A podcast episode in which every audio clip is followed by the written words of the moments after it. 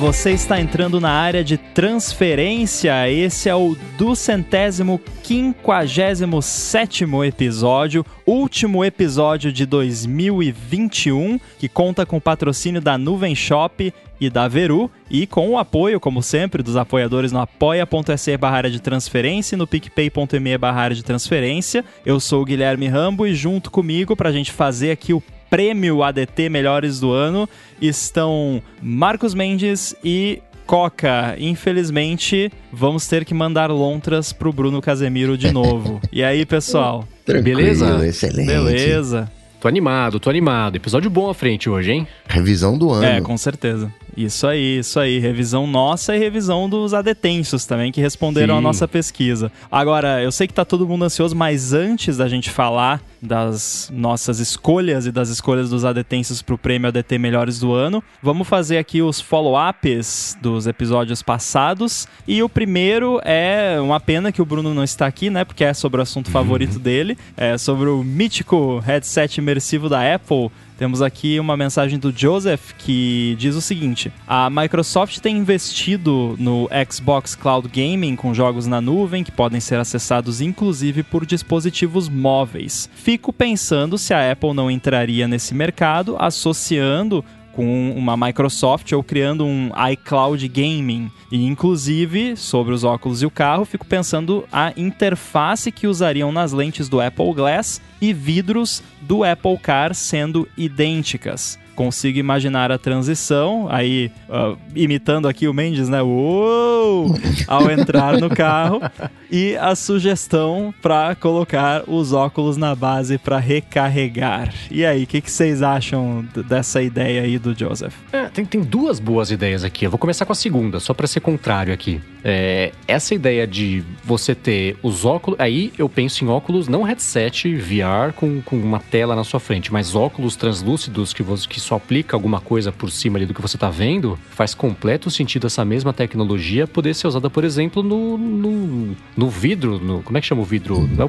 no para-brisa, né? Do Para-brisa. carro. Pra ter um. Ao invés de você ter um heads-up display, o vidro inteiro ser um heads-up display. Aí faz total sentido você usar essa mesma tecnologia para as duas coisas. Gostei muito dessa ideia. E, e a da transição, talvez não. Acho que vale a pena se eu puder desligar minha acessibilidade ali, talvez. Essa é uma boa ideia.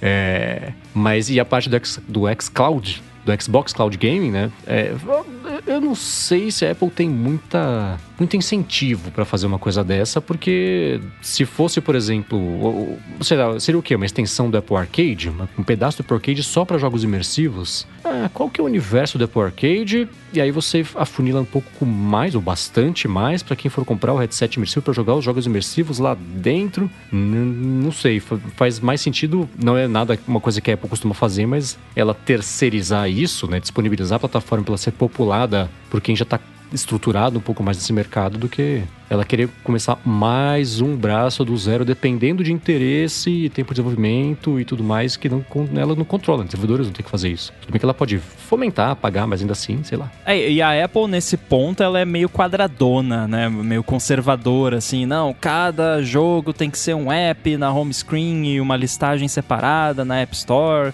Que é como o Apple Arcade funciona, né?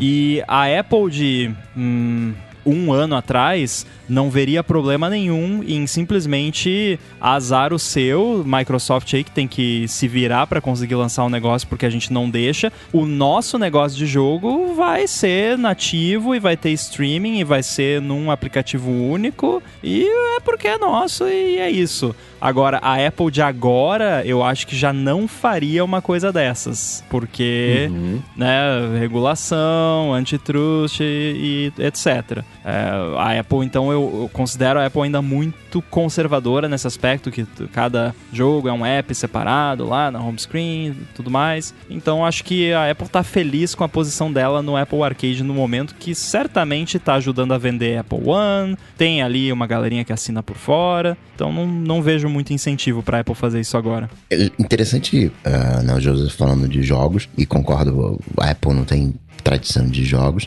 teria essa transição né, entrando no Apple Car, mas olhando o Facebook, olhando a Microsoft que estão apostando em headset ou algo parecido para reuniões, né, para o mercado corporativo, e é o principal uso que tem o, headset hoje da, né, o HoloLens da Microsoft, como a Apple também não entraria nesse mercado, né? Ele nem chega a citar essa opção, né?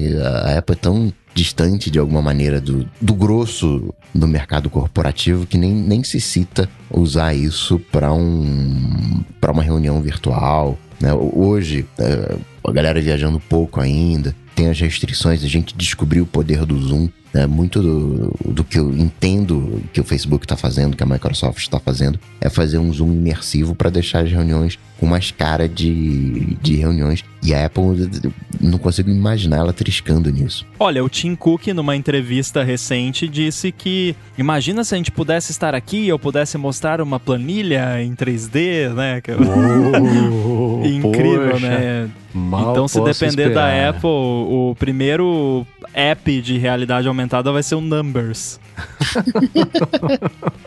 ah, não. Pois é. Agora, sobre o hábito do Marcos de escutar o motor do avião no fone com cancelamento de ruído estando dentro do avião. O Antônio Augusto comentou aqui que ele achou super estranho mas ele falou o seguinte: estou testando neste momento. Não é que eu gostei. Valeu pela aí, dica. Aí, aí, tá vendo? Recomendo Olha... que todo mundo teste isso, porque vocês vão ver que vai mudar a vida de viajante de vocês. Isso aí é muito ótimo, você bloquear todo o som externo e ainda de quebra é uma coisa que queria fazer, se você quiser fazer em casa, você faz também. Acostumar a dormir com white noise. Eu não acostumei, porque como eu escuto, eu já comentei aqui, né?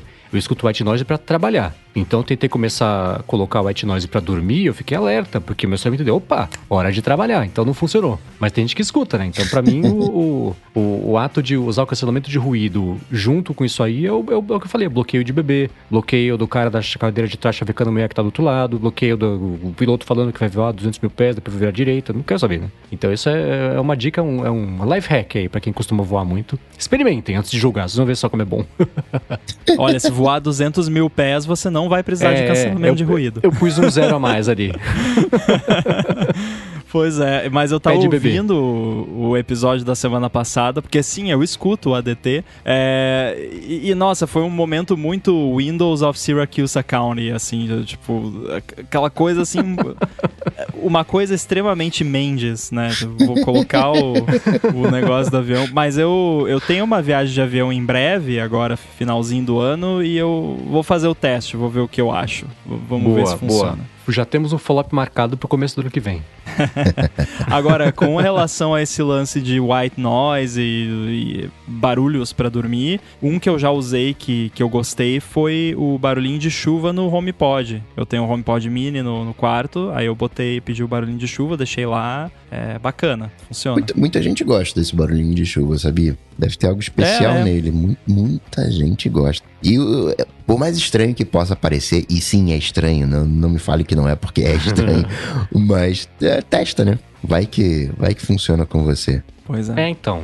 E, e, tem um aplicativo que é muito bom, que se chama Dark Noise, que uhum. você gera, tipo, receitas de som ambiente. Você fala, ó, eu quero chuva, quero som de vento, quero mais trovão e ao mesmo tempo quero um som de la lareira estalando aqui do lado. Aí você aumenta e diminui. E, e o, o difícil de encontrar um bom gerador de barulhos, ainda mais que de coisas de natureza, é que não seja um loop. Porque, ainda mais se for um loop curto, a hora que você sintoniza, a hora que começa de novo, pronto, você não consegue dormir, você só presta atenção. Agora vai trocar. Ah, trocou, tá vendo? Vai trocar o trovão. Ah, tocou. Então tem que ser uma coisa gerada é, não em tempo real, né? Mas ainda assim tem que ter um, um certo, uma certa duração para você abstrair. Porque se você tá prestando atenção, aí danou-se. Mas esse app Dark Noise, ele, eu, eu acho que do iOS não era tão barato, mas vale a pena conhecer e experimentar, que você tem você é, põe favoritos, você salva suas receitinhas ali do que você montou, tem sugestão dele também, né? Eles têm lá white noise, pink noise, brown noise, gray noise, chuva, garoa, trovão lá no fundo, trovão em cima da sua cabeça. É, é bacana, vale a pena conhecer. Eu tive um problema com a trilha de escritório do Dark Noise. É, gosto muito, inclusive recomendo o app, só não recomendo o, o de escritório, porque ele tem em algum momento você escuta alguém de forma não clara, mas você consegue entender que alguém falou alguma coisa à distância. Ah. E, e você e eu comecei a perceber isso de novo e de novo e de novo e de novo no, no loop. E aí quebrou a ilusão, né? Como você falou aí. Então, o, a, a trilha de escritório, especificamente do Dark Noise, não funcionou comigo. Agora, isso me lembrou um episódio do Reply All, que o Mendes provavelmente já escutou, que é o 147, The, Mo- the Woman in the Air Conditioner. A mulher no ar-condicionado, que é um- uma história de uma pessoa que tava, tava usando um app desses de, de som ambiente, tipo Dark Noise da vida, e ouviu alguém, uma mulher, falando um, alguma coisa. O que a pessoa entendeu como sendo em japonês. E aí, só que a pessoa, tipo, tava meio que quase dormindo. Daí ela achou que tinha entrado alguém na casa dela, enfim. E aí procurou o Reply All pra resolver o mistério. Tipo, quem é essa pessoa? Onde foi isso? Por que que tem uma pessoa falando, uma mulher falando em japonês na trilha de... Então, quem tiver curioso pra saber quem é a mulher do ar-condicionado, episódio 147 do Reply All. Ela tinha acabado de se mudar pra lá, não tinha um lance desse? Que era apartamento novo, ou... Sim, sim, o cara É, tinha uma acabado de se dessa. mudar, aí ele adorava ouvir barulho de ar-condicionado, porque o pai dele tinha uma empresa de ar-condicionado quando ela era- era criança, alguma coisa assim. Então é, é um episódio bem bacana, recomendo. Boa. Muito bem, feitos os follow-ups, vamos ao momento que todos estavam esperando. Esse é o último episódio do ADT de 2021 e como já virou tradição aqui, está na hora de fazermos o Prêmio ADT Melhores do Ano, mais especificamente o sexto Prêmio ADT Melhores do Olha Ano. só, hein? Quem diria? Muito bom, muito bom. Então nós temos aqui algumas categorias nas quais os adetêncios votaram nas últimas semanas e é claro, a gente que está aqui também vai escolher qual é o nosso premiado ou, né, não necessariamente premiado, porque algumas categorias não são necessariamente positivas, né? Mas enfim, o- qual vai ser a nossa escolha para cada uma dessas categorias? Pode ser que acabemos escolhendo o mesmo que os adetêncios ou não, e a gente vai descobrir aqui. Ninguém aqui sabe a escolha do outro, é, é surpresa pra gente, mas as escolhas dos adetêncios a gente já sabe. Uhum. E para começar, vamos com a primeira categoria que é aplicativo do ano. Então, o aplicativo que você achou que esse ano fez mais diferença para você, que você usou mais, que você gostou mais. Não precisa ser um aplicativo novo, isso é outra categoria que a gente já vai ver. É qualquer aplicativo que eh, você considera que merece o prêmio de aplicativo do ano.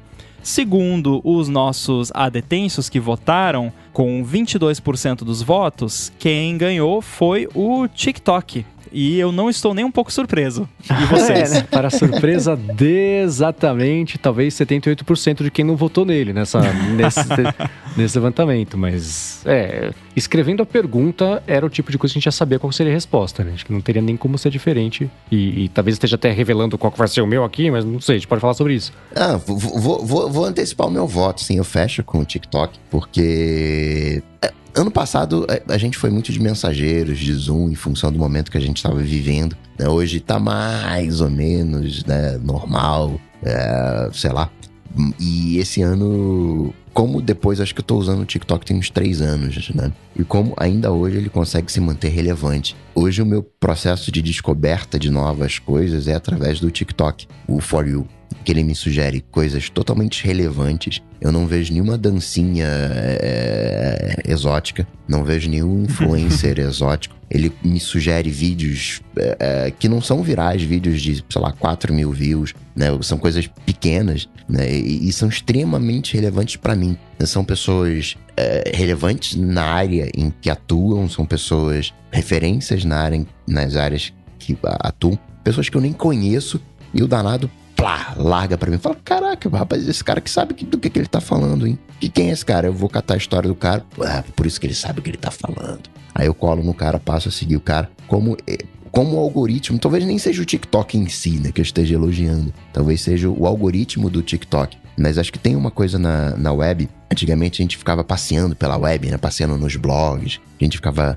Né, download era como se fosse entretenimento, né? A gente ficava vendo a barrinha de download, vindo, mexendo com o mouse, fazendo aqueles quadrados, né, de seleção de né, no Windows, né, aqueles quadrados de no, no Mac também faz, né, de seleção de Não, você botava o, o ponteiro do mouse em cima para ver se a barra tava, Tava andando. né? andando. Era, era, era mó divertido. E isso foi mudando com, com o tempo e hoje esse meu.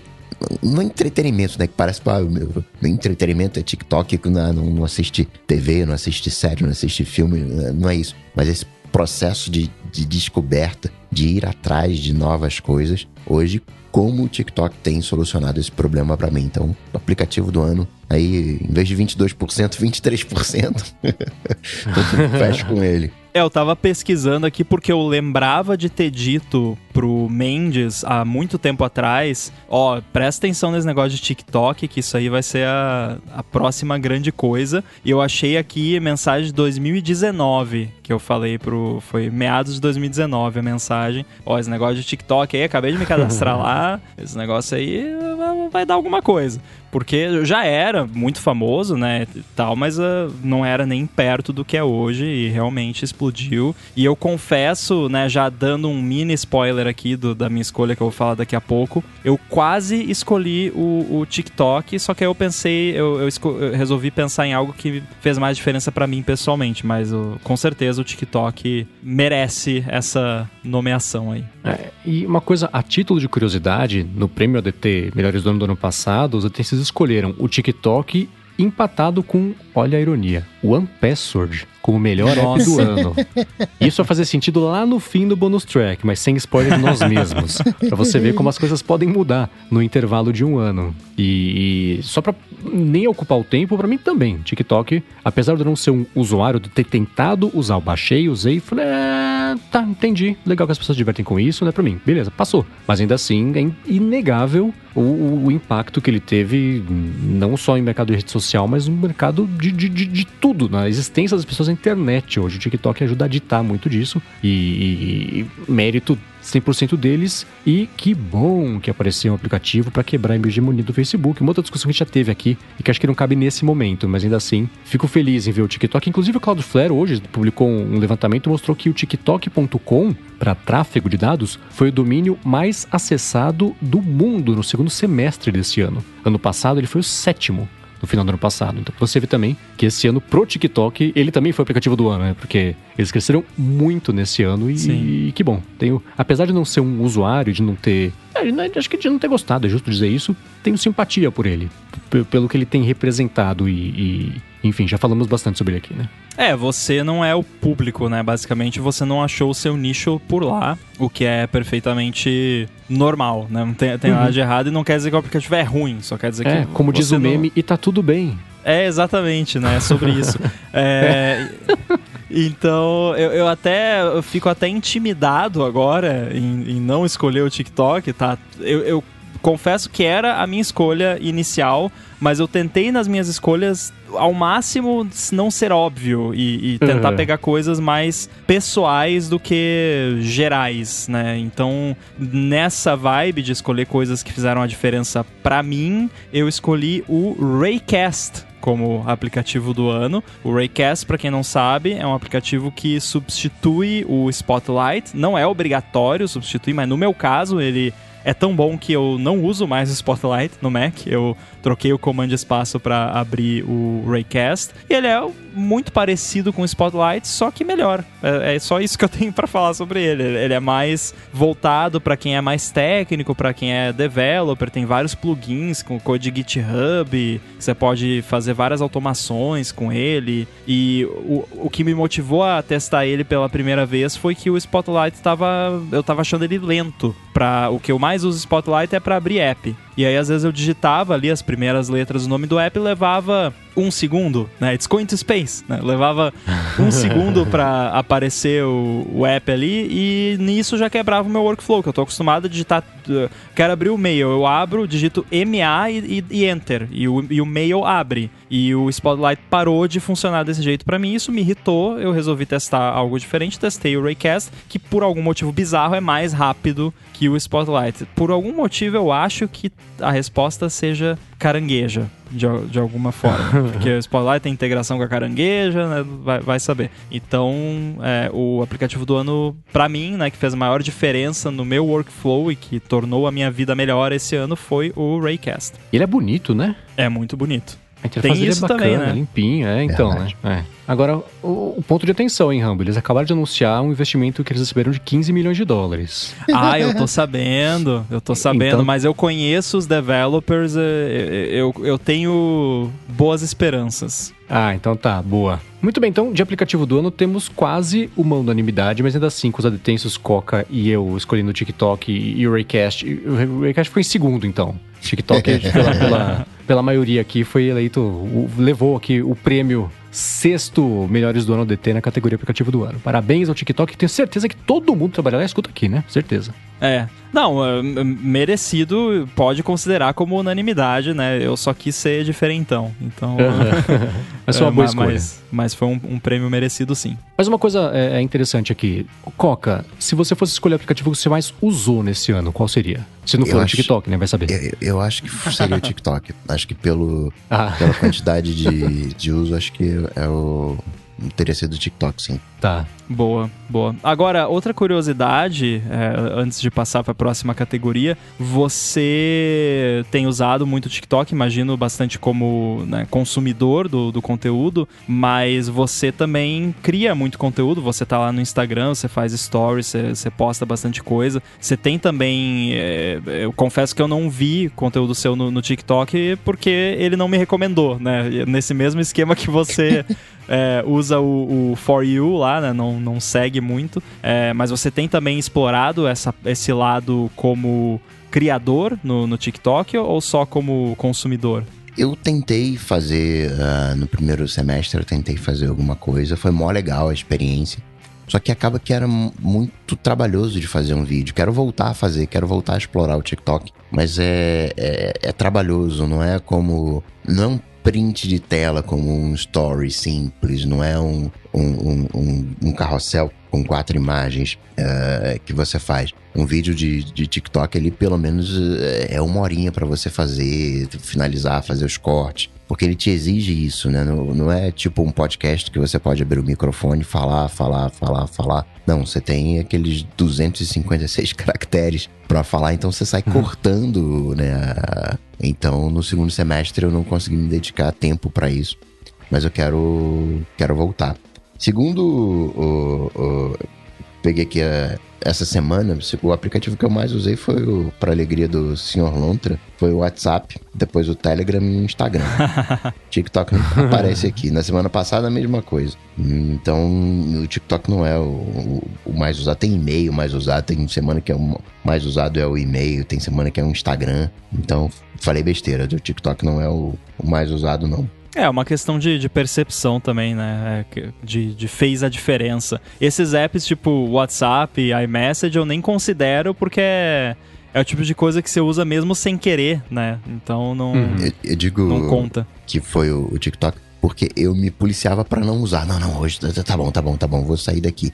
E e-mail não, não, não tem isso, né? E-mail você responde as coisas que tem que responder. Ah, tá bom, amanhã eu volto. Né? Instagram, ah, tá bom, já chega. E o TikTok, ah, ah, não, vou parar, eu vou continuar, senão eu vou viciar nesse, nessa coisa. Eu tinha mais ânsia de uso do TikTok. É, eu vi um vídeo do Atila essa semana sobre as adolescentes que estão ficando com tiques por seguir pessoas com síndrome de Tourette no, no TikTok. Eu achei Sim. impressionante, ma- mas que assim, não é culpa do TikTok, né?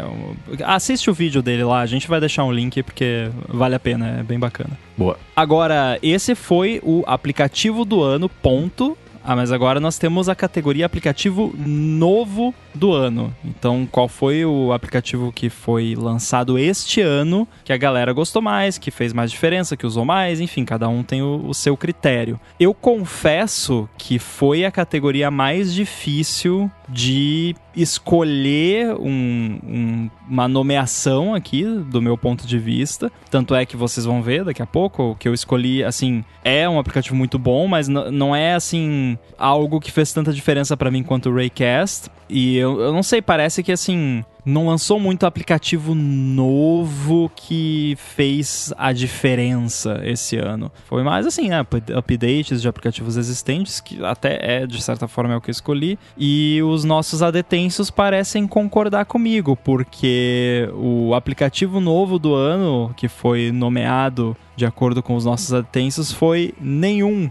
com 50% dos votos.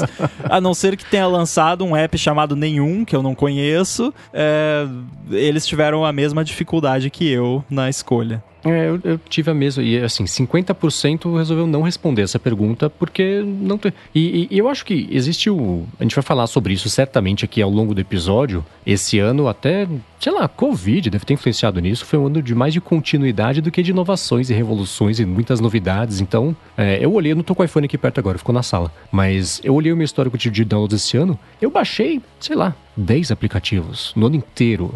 Então, e, e é, é, faz sentido essa escolha nenhuma, né? Voto, o, o, voto em branco e voto nulo aqui de, de, de aplicativo do ano, porque é, é não sei, não consegui pensar em nada muito criativo para isso, mas eu vou pular aqui a minha parte. Deixa, deixa o Coca falar o dele.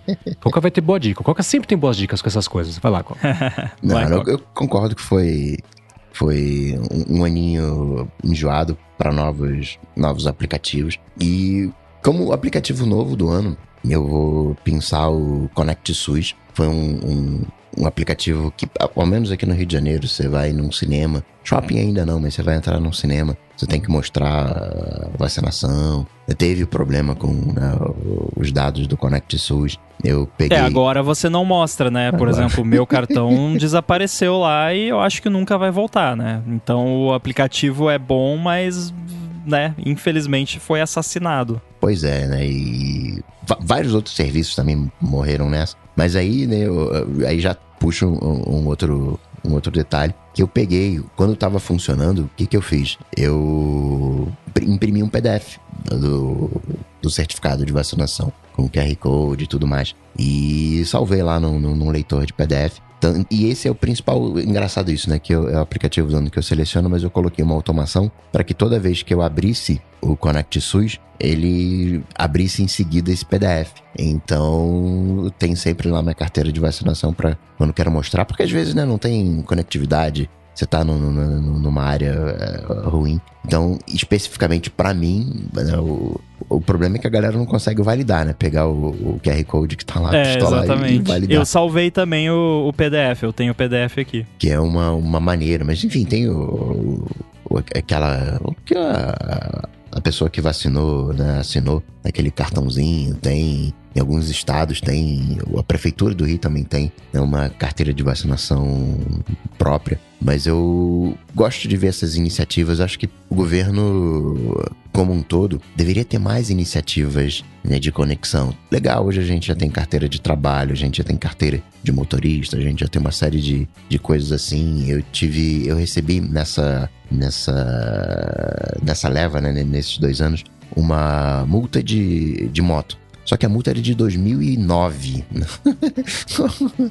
e eu falei, cara, vou ter que entrar com recurso, porque essa multa aqui não, né, já, já whatever da moto, nem tá mais comigo essa moto. Quase e... que a multa pode dirigir sozinha já. É, assim, uma coisa assim. devem ter chacoalhado o banco de dados. Opa, tá, tá, pintou esse negócio aqui. Ah. e aí mandaram, assim, né, a, a multa.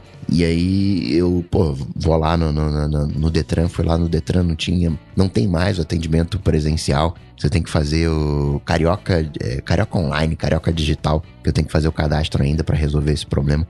Eu acho isso mó legal, né? Acho que serviço público super combina com conectividade, então o aplicativo novo do ano vai o Connect SUS para representar toda essa, toda essa leva, toda essa iniciativa. A sigla do Carioca Online é CAO não? é, a única ressalva é que o TI do governo tem que aprender a fazer backup offline e proteger os dados, né? Isso é um pequeno detalhe só que para mim já faz perder o aplicativo do ano. Não interessa se funcionou o ano inteiro. Isso aí para mim é um um erro imperdoável e provavelmente a gente nunca vai ter os nossos dados de volta. Não sei como é que tá para quem tem que viajar e precisa do certificado bonitinho e tal. Provavelmente tem que ir em algum lugar feito um animal, mas eu concordo com, com o que o Coca falou. Acho que esse tipo de coisa tem que ser conectada, mas tem que ter uh, o devido cuidado, né, para que as coisas se mantenham com segurança e no, né, meia dúzia de hacker não consiga eliminar tudo num dia com um ransomware safado. Então fica aí aqui a minha crítica, mas ao mesmo tempo concordo que, que, que merece. Mendes, sua escolha é, é nenhum ou é algum? Ah, eu vou ser chato e dizer nenhum. Eu fiz o preâmbulo aqui comentando dos adetêncios e concordo com eles. Não teve nenhum aplicativo falando, nossa, do, quando, eu for, quando eu pensar em 2021, eu vou pensar em TikTok, né? Eu vou pensar no aplicativo novo que veio e mudou tudo, mudou uma coisa com o jeito que eu faço as minhas coisas. Não, continuo usando Ulisses que eu sempre usei, continuo usando para gravar aqui o ADT, o QuickTime que eu sempre usei. Então, não, não tenho um app novo desse ano. Torço para que no ano que vem seja diferente. Mas e você, Ram? então tá, é, eu não tava preparado para isso. Na real, eu nem sabia que nenhum era uma opção, senão eu teria escolhido também, não teria quebrado a cabeça para conseguir achar aqui o, alguma coisa, né, de descolar lá do fundo do baú. Mas eu achei um lançamento de janeiro de 2021, uh, foi o, é. foi o Twitchbot 6. Twitchbot 6. Ah, tá. tá. Ah, é aplicativo é novo, novo. É novo só porque tem um 6, é. né? Entendi. Não, mas lá, se você olhar lá na App Store, é outro aplicativo. Eu tive que comprar separado, então é outro é aplicativo. Nova, então tá. É, então, é, tô, tô que nem o, o, o Carioca online aqui. É... Então, é assim, porque por falta de opção. Então, se você quiser considerar que o meu voto foi nenhum, fique à vontade. Mas uh, Twitchbot 6 é, é, melhor, melhorou muita coisa, ainda mais com as atualizações mais recentes, com a API nova do Twitter, que o Twitter desistiu de estragar os aplicativos de terceiros, aparentemente. Agora estão vindo coisas novas aí, negócio de limitar quem pode responder em thread, poder é, ver a, as enquetes lá e tudo mais. O Twitchbot tá, tá muito bem, obrigado, e o Twitchbot 6 melhorou muita coisa, então estou feliz com ele e foi lançado em janeiro, então entra dentro da categoria. tá, então seguindo essa lógica, eu vou retroativamente revisar aqui o meu voto e dá pra ele também porque foi certamente no iPhone é porque eu mais usei ao longo do ano, que eu passei mais tempo usando no iPhone foi o Twitchbot 6. O aplicativo novo, Twitchbot 6. E uma ressalva é que tudo isso que chegou agora, que torna ele bem mais útil, é só porque o Twitter finalmente deixou os desenvolvedores começarem a acessar essas informações e disponibilizar pra gente, né? Não era preguiça deles. Exatamente, exatamente. O Twitter, felizmente, mudou né, o posicionamento deles com, a, com relação a isso. Vamos ver agora, né, que tá trocando as coisas lá, mas espero que continue nessa, nesse caminho. E a, como a pessoa que assumiu é mais técnica, espero que isso ajude também a manter essa linha de atuação que está bem mais interessante e os apps de terceiros voltaram a ser usáveis, pelo menos. Uhum. O Twitchbot 6 hoje, como é que ele tá? Você. Ele tá por assinatura? Em que ponto que ele, que ele tá? Porque eu fiquei no 5. Eu acho. Nem, não, não, não, não virei a página. Acho que eu é acho que é uma assinatura. Eu, eu, posso até olhar aqui rapidinho para ver se eu consigo descobrir. É, mas se for, é uma assinatura baratinha e, e, deve ser anual, porque eu não me lembro de ter pago essa assinatura. Provavelmente porque eu não eu paguei só quando eu assinei e não, não paguei a renovação ainda. Vou pagar agora em janeiro. é, seguindo... Twitchbot 6. Tá aqui a minha assinatura. É R$24,90 por ano. Nossa. Super vale. É. Dois reais. Muito barato. Mas seguindo essa lógica, o Playgrounds 4 poderia entrar também, já que o Poderia. aplicativo do ano. Caraca, Inclusive, como é que eu um... não pensei nisso? Fica como menção honrosa aqui. É Boa. que é muito recente. Ó, tanto o Connect SUS quanto o Playgrounds 4 foram votados por adetêncios. Só não receberam a maior quantidade de votos, mas recebeu um cada um. Então estavam no páreo também. Aí, aí, aí, Sim. aí, aí. Agora, a menção honrosa dessa categoria, por parte dos adetêncios, fica pro Fruit Ninja. Uhum. então, eu acho que relançou, né? É aí que tá, né? Quando eu vi isso, eu pensei, nossa, app novo do... foi acho que um dos primeiros apps que eu baixei na vida para iPhone. Mas aí eu comecei a formular toda uma teoria de como é legal, como a App Store é um lugar gigantesco, todo mundo sempre disponibiliza aplicativos novos e vendo coisas novas. Alguém descobriu e falou, ah, que aplicativo incrível, é novidade, não sabia. Fruit Ninja, mas não, pode ser também Fruit Ninja Plus, sei lá, que deve ter sido lançado esse ano, então. Menção semi-honrosa. Ou honrosa por ele ter se mantido relevante até hoje, vai. Ó, eu posso estar tá falando besteira, mas ele não foi relançado, remasterizado no Apple Arcade, junto com uma leva Acho de que jogos que. que? Cut the Rope, vários joguinhos desses clássicos de iOS que a Apple relançou como parte do Apple Arcade remasterizado. Ah, então tá. Tá, Mas aí, somando os votos todos dos eleitos aqui, o Twitchbot 6 ganha, então, aos 45 do segundo tempo, ele conseguiu cavar dois votos e isso é o melhor do ano desse ano, é isso? Acho que é, né? Muito bem. Então, parabéns a Tapbots, que também certeza que os três escutam aqui o, o ADT. Twitchbot 6, aplicativo novo do ano, do sexto prêmio ADT Melhores do Ano. Muito bem, ainda temos algumas categorias para premiar no episódio de hoje, do sexto prêmio ADT Melhores do Ano. E o próximo, a próxima categoria aqui é produto do ano. Tô bem curioso para ver aí qual vai ser a escolha do pessoal. Mas antes disso, eu quero agradecer a Nuvem Shop, que está patrocinando mais esse episódio aqui do Área de Transferência. A Nuvem Shop é a maior plataforma de e-commerce da América Latina e ela conta hoje com mais de 90 mil lojas que mostram ao mundo do que elas são capazes. Na Nuvem Shop você monta a sua loja online com bastante facilidade, com diversos designs profissionais e totalmente personalizáveis que ela oferece, e ela conta com integrações com mais de 150 aplicativos que ajudam a criar promoções, ajudam com a parte ali de recomendações, avaliações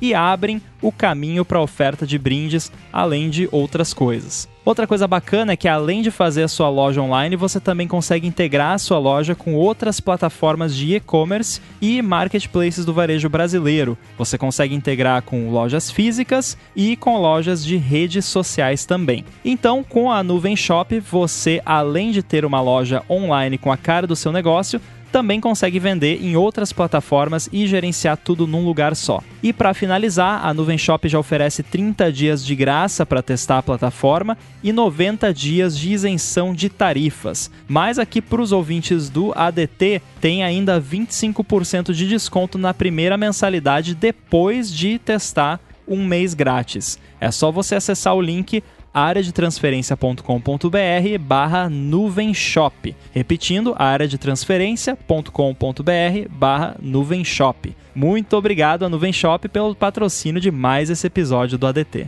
Valeu! Muito bem, produto do ano. Esse é muito interessante e temos aqui já, acho que muita gente já deve estar pensando no que eu estou pensando, que é o que todo mundo está pensando, que é, né, coisas da Apple com chip. é, e, e para os nossos adetêncios, o produto do ano, escolhido por eles, foi o novo MacBook Pro, sem especificar, né, qual as polegadas, porque é, dá na mesma, né, pouca diferença entre um e outro, mas os novos MacBooks Pro 16 e 14 polegadas com 31% dos votos. Agora, se a gente pegar o, a categoria Apple Silicon M1 e considerar como, entre aspas, um produto, ficaria com 45% dos votos totais. Então, Uhum. qualquer coisa da Apple com M1 ou é, variação do M1 é o produto do ano, segundo os adetêncios. Outra não surpresa, né? Exatamente. Exatamente. Todo mundo já sabia. É, não, não- não tem dúvida, dá pra postar. o- Quando teve o anúncio da categoria, já podia postar o dedo da unha do pé esquerdo do, do, do Bruno Casimiro, que ia ser o, o M1.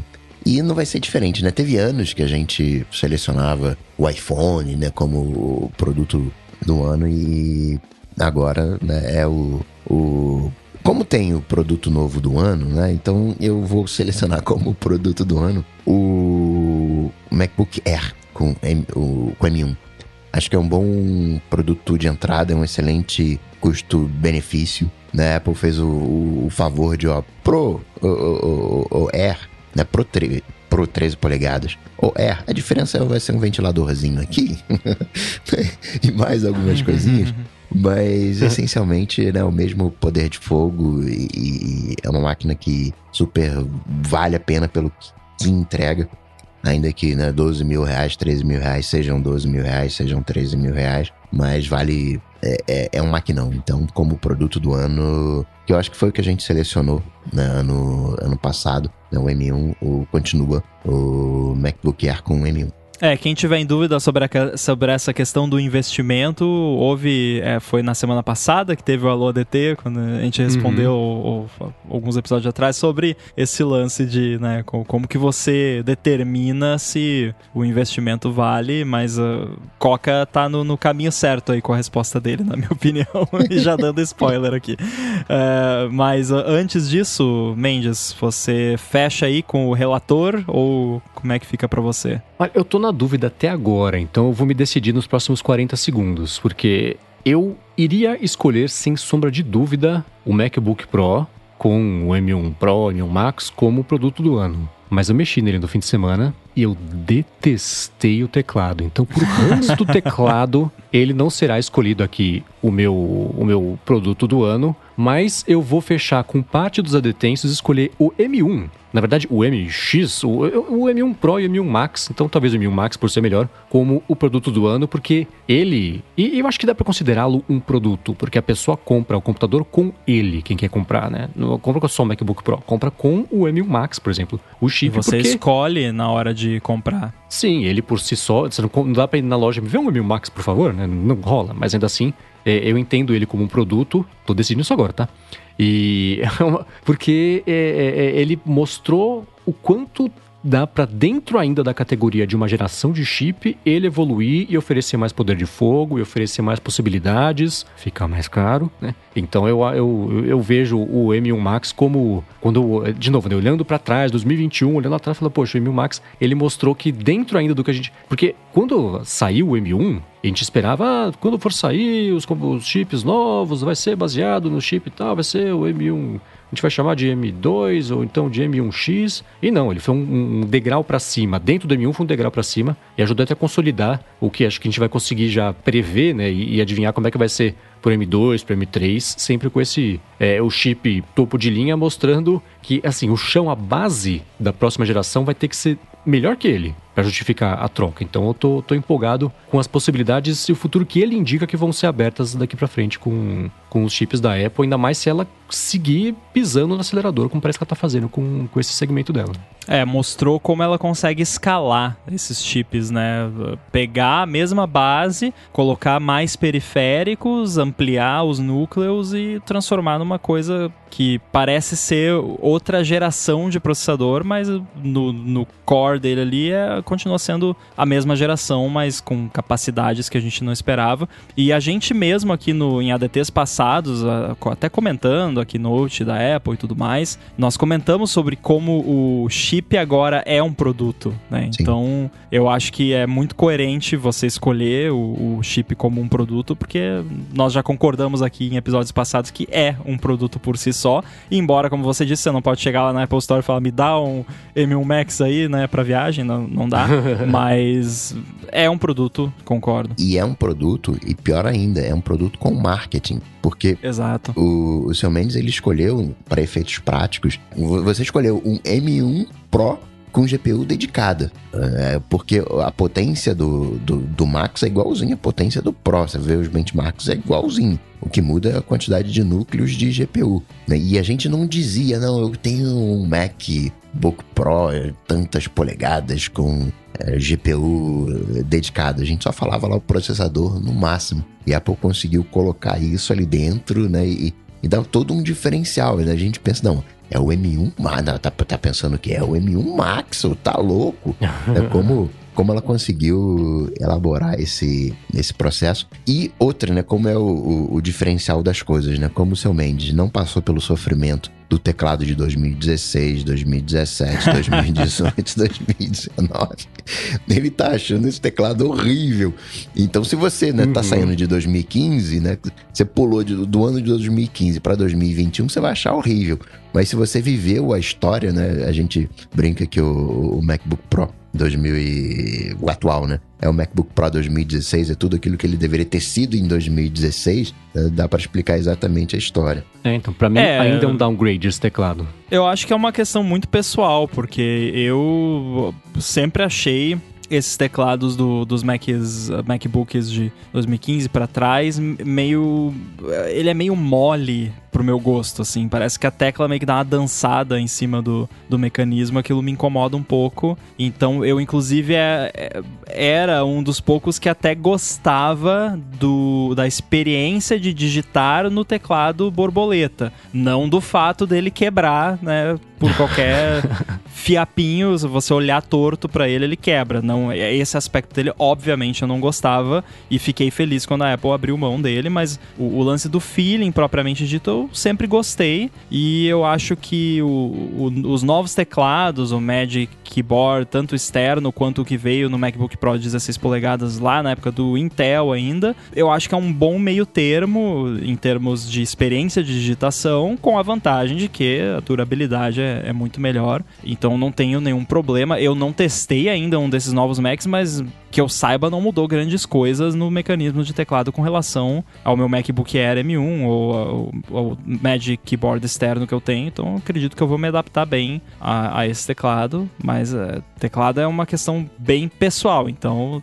é recomendável testar, como fez o Mendes e viu que não gosta. Mas e você? Bom, é, eu até fiquei surpreso com a escolha do Coca, mas a minha escolha é a mesma. Eu vou com o MacBook Air M1 ainda seguindo a, um conceito similar a escolhas passadas sobre o que fez mais diferença no meu dia a dia, o que foi mais interessante para mim o MacBook Air M1 certamente ganha esse prêmio. Eu comecei a usar ele no final do ano passado, que a Apple lançou no final do ano passado, aí acho que em dezembro do ano passado ele chegou para mim aqui, eu comecei a usar. E quem é ouvinte assíduo do ADT vai saber que, na verdade, o, meu Mac principal, entre aspas, que é o que fica na minha mesa do escritório, que eu faço a maior parte do meu trabalho, é um Mac Mini M1. Então, por que, que eu não escolhi o Mac Mini M1? Eu escolhi o MacBook Air M1, que de certa forma é, entre aspas, o meu Mac secundário. É que, embora ele não seja o Mac que fica sempre na mesa do escritório ligado no monitor que eu trabalho todo dia necessariamente, ele é o que me permitiu fazer coisas que antes eu não fazia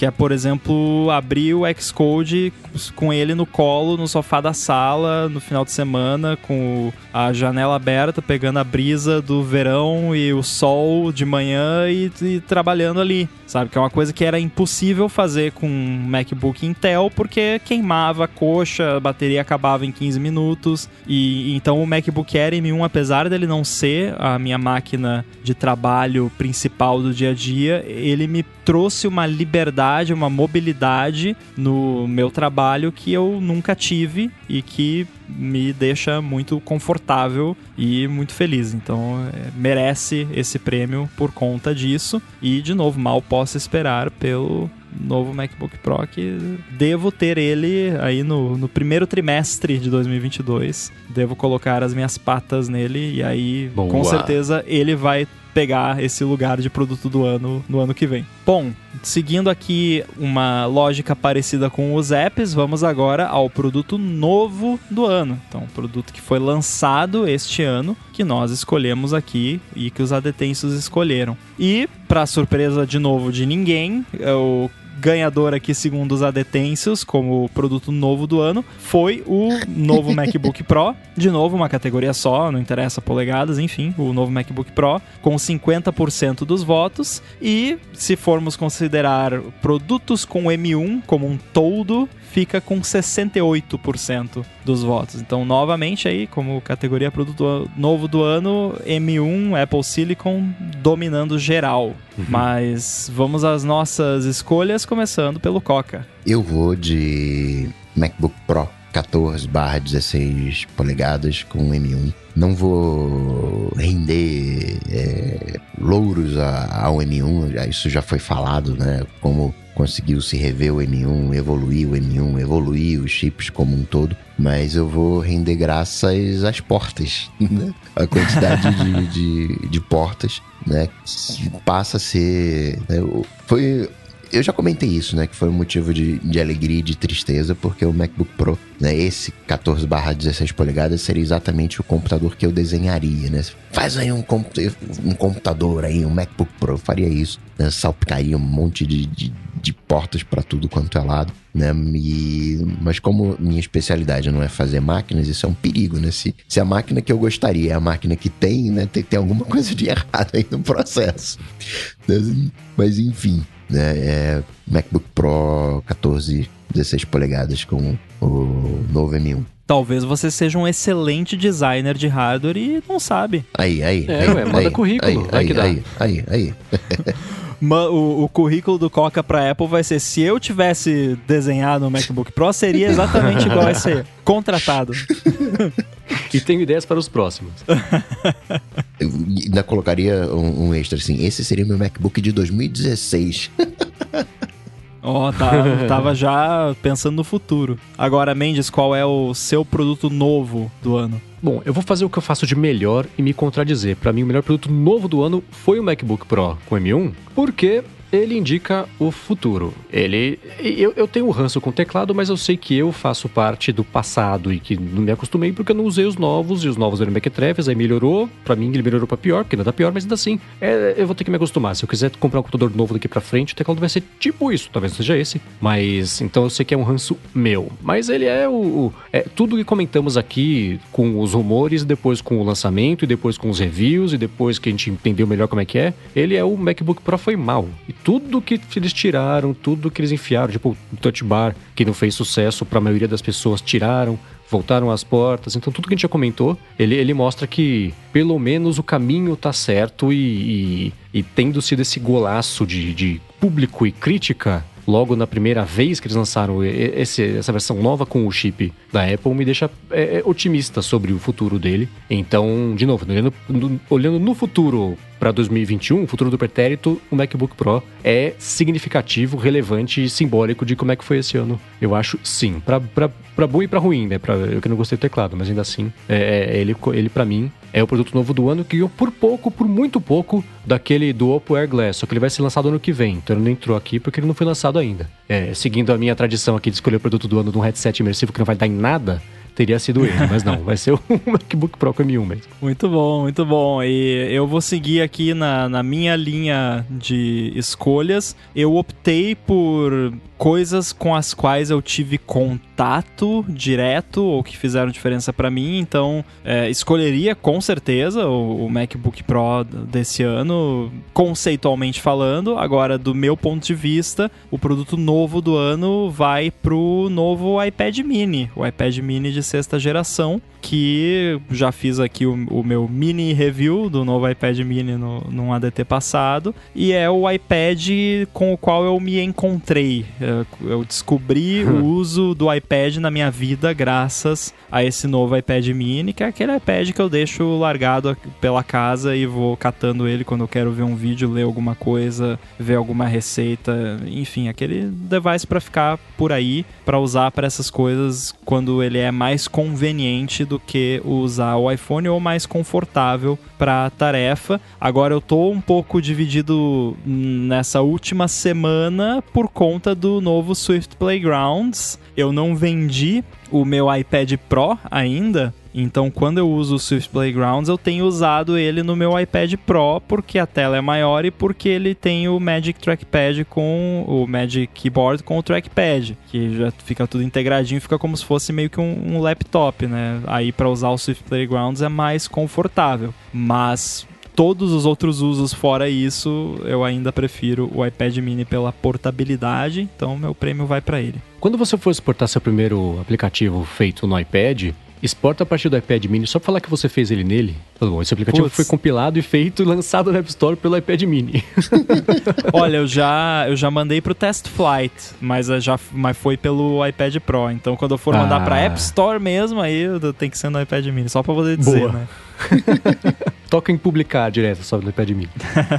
Aliás, pode ser que, que eu acabe lançando um aplicativo Ó. feito no Swift Playgrounds. Ó. Não, não assim, né? Não vão esperando uma revolução, nada, mas tô fazendo lá, que é um- é um projetinho que eu já queria ter feito, tava na minha cabeça há algum tempo, que é uma coisinha bem pra mim, assim, mas que pode vir a ser útil pra outras pessoas. E aí eu pensei, ah, já que eu tô com essa ideia aqui há um tempo, não é tão difícil, eu vou fazer aqui no, no, pra ver o que que dá. Tá, tá rolando por enquanto, vamos ver o que acontece. Pô, legal, fiquei curioso.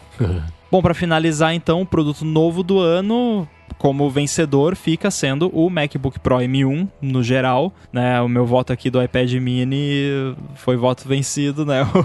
o, o segundo o Mac, lugar, pô. É, o MacBook Pro M1 realmente merece o prêmio e, e ganhou aí junto dos produtos M1 no geral.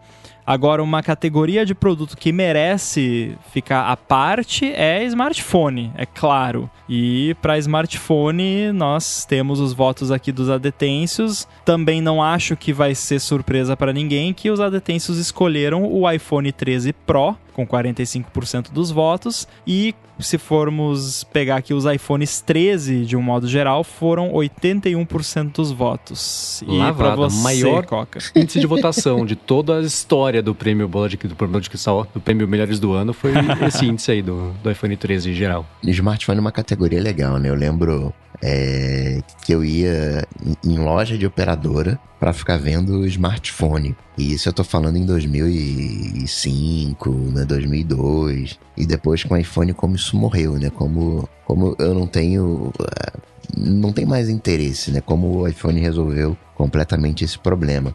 Teve uma, um novo sopro no mercado de smartphones, né? Teve os dobráveis, né? Que ainda uh, não alcançaram o grande público, se é que algum dia vão alcançar. Tiveram os feios, né? Como o Surface Duo 2. Mas eu tenho que. Acho que como grandes players oscila entre o, o, S ano, né? O, no caso seria o S21 e o, o iPhone ano, né? O iPhone número. E teve um. O S20 foi meio xoxo, né? Foi né, assim. Ah, tá. O que deu para fazer foi isso aqui. No 21 eles até conseguiram fazer uma coisinha ou outra. Mas eu vou ficar com o 13 Pro. Por uma coisinha que eu achei sensacional. É, bate com as minhas escolhas. Eu optei por não ter uma. Uma câmera, né, digamos assim, uma câmera profissional. Eu falei, não, eu não vou seguir essa linha de câmera.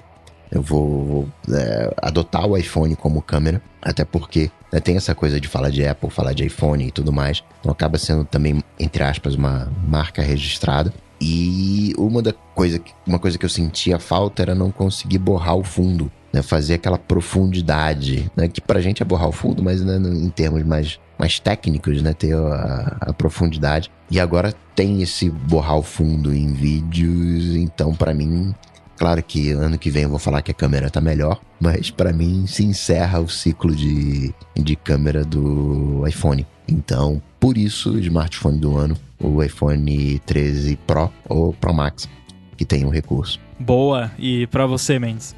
É, é difícil não ser chato nessas horas, né? Porque Sim. aqui entra também muito do que eu comentei no começo do episódio sobre 2021 ter sido 20S, porque foi uma continuidade de, de, de um ano que não muitas coisas aconteceram, nem deu para acontecer muita coisa. Né? Então, eu fico dividido entre é, a Samsung insistindo, só pela, pela, pela coragem de continuar insistindo no mercado que ainda não decolou, mas que está crescendo justamente pela existência com, com os dobráveis e com os Z Fold, o Z Flip principalmente, que eu acho que tem um pouquinho mais de, de, de, público potencial, porque ele desdobrado não é gigante, né? não é um tablet, mas eu acho que em modos, de modo prático, olhando para dia a dia e até adoção, o iPhone 13 Pro é o que foi o, o símbolo desse ano. É, talvez porque a gente presta mais atenção nas coisas da Apple, mas pensando nos 812 Xiaomi, nos 315 Moto GX e os 200 mil Galaxy que foram lançados que são rigorosamente iguais, né? O, a Samsung tentou com os dobráveis uma coisa diferente de novo, mas se fosse para rolar já tinha rolado. Então acho que o iPhone 13 Pro é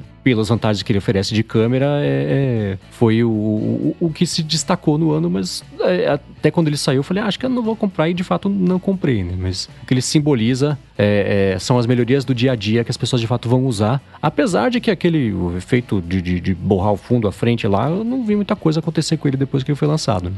Olha, eu gravei algumas coisas no encontro de família usando o modo cinemático, até em algumas situações desafiadoras, e o resultado ficou bom. Uh, inclusive, quem assistiu da família e tal comentou que, que achou bacana e tal. Claro que não é perfeito, né?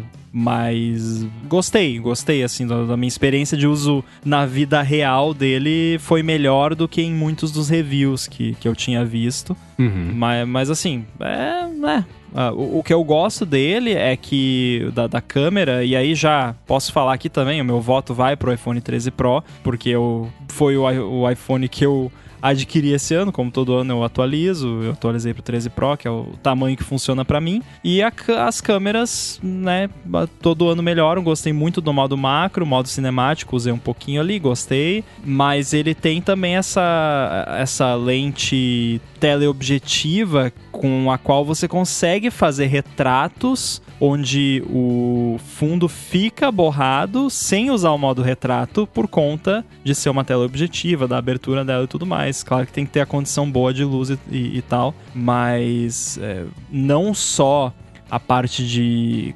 computação gráfica, né? A fotografia computacional melhorou, mas a, a física ali do sensor e das lentes melhorou também a, a ponto de você perceber a diferença nas fotos. E o modo macro, de novo, é, é bem divertido, é, é, o que eu mais usei. É, é, o que eu teria usado mais também se eu tivesse. Com certeza. Muito bem, falados aqui os smartphones, vamos agora às três ou três categorias que eu mais gosto nessa premiação, que são a, relacionadas a acontecimentos no geral, uhum. notícias. E a primeira delas é, acredito que a minha favorita, que é o fail de tecnologia do ano. E aqui nós tivemos uma divisão bem grande aí no, nos votos dos adetêncios. E nos votos dos adetêncios nós temos aqui uma divisão de 9% entre três respostas. Então vou citar os três aqui que foram Clubhouse, boa escolha, a queda do WhatsApp, que eu nem me lembro quando foi, mas enfim, caiu o WhatsApp aí. É, e a falta de chips, né? Que também é, concordo que merece é, o voto do, dos adetens. Então os adetens ficaram divididos entre Clubhouse, queda do WhatsApp, e, e falta de chips, com 9% cada um. Você lembra da queda do WhatsApp? Porque foi a queda do WhatsApp, do Instagram, do Facebook, da ah. parada toda. Tá, tô ligado, tô ligado. Que nem a porta é. funcionava.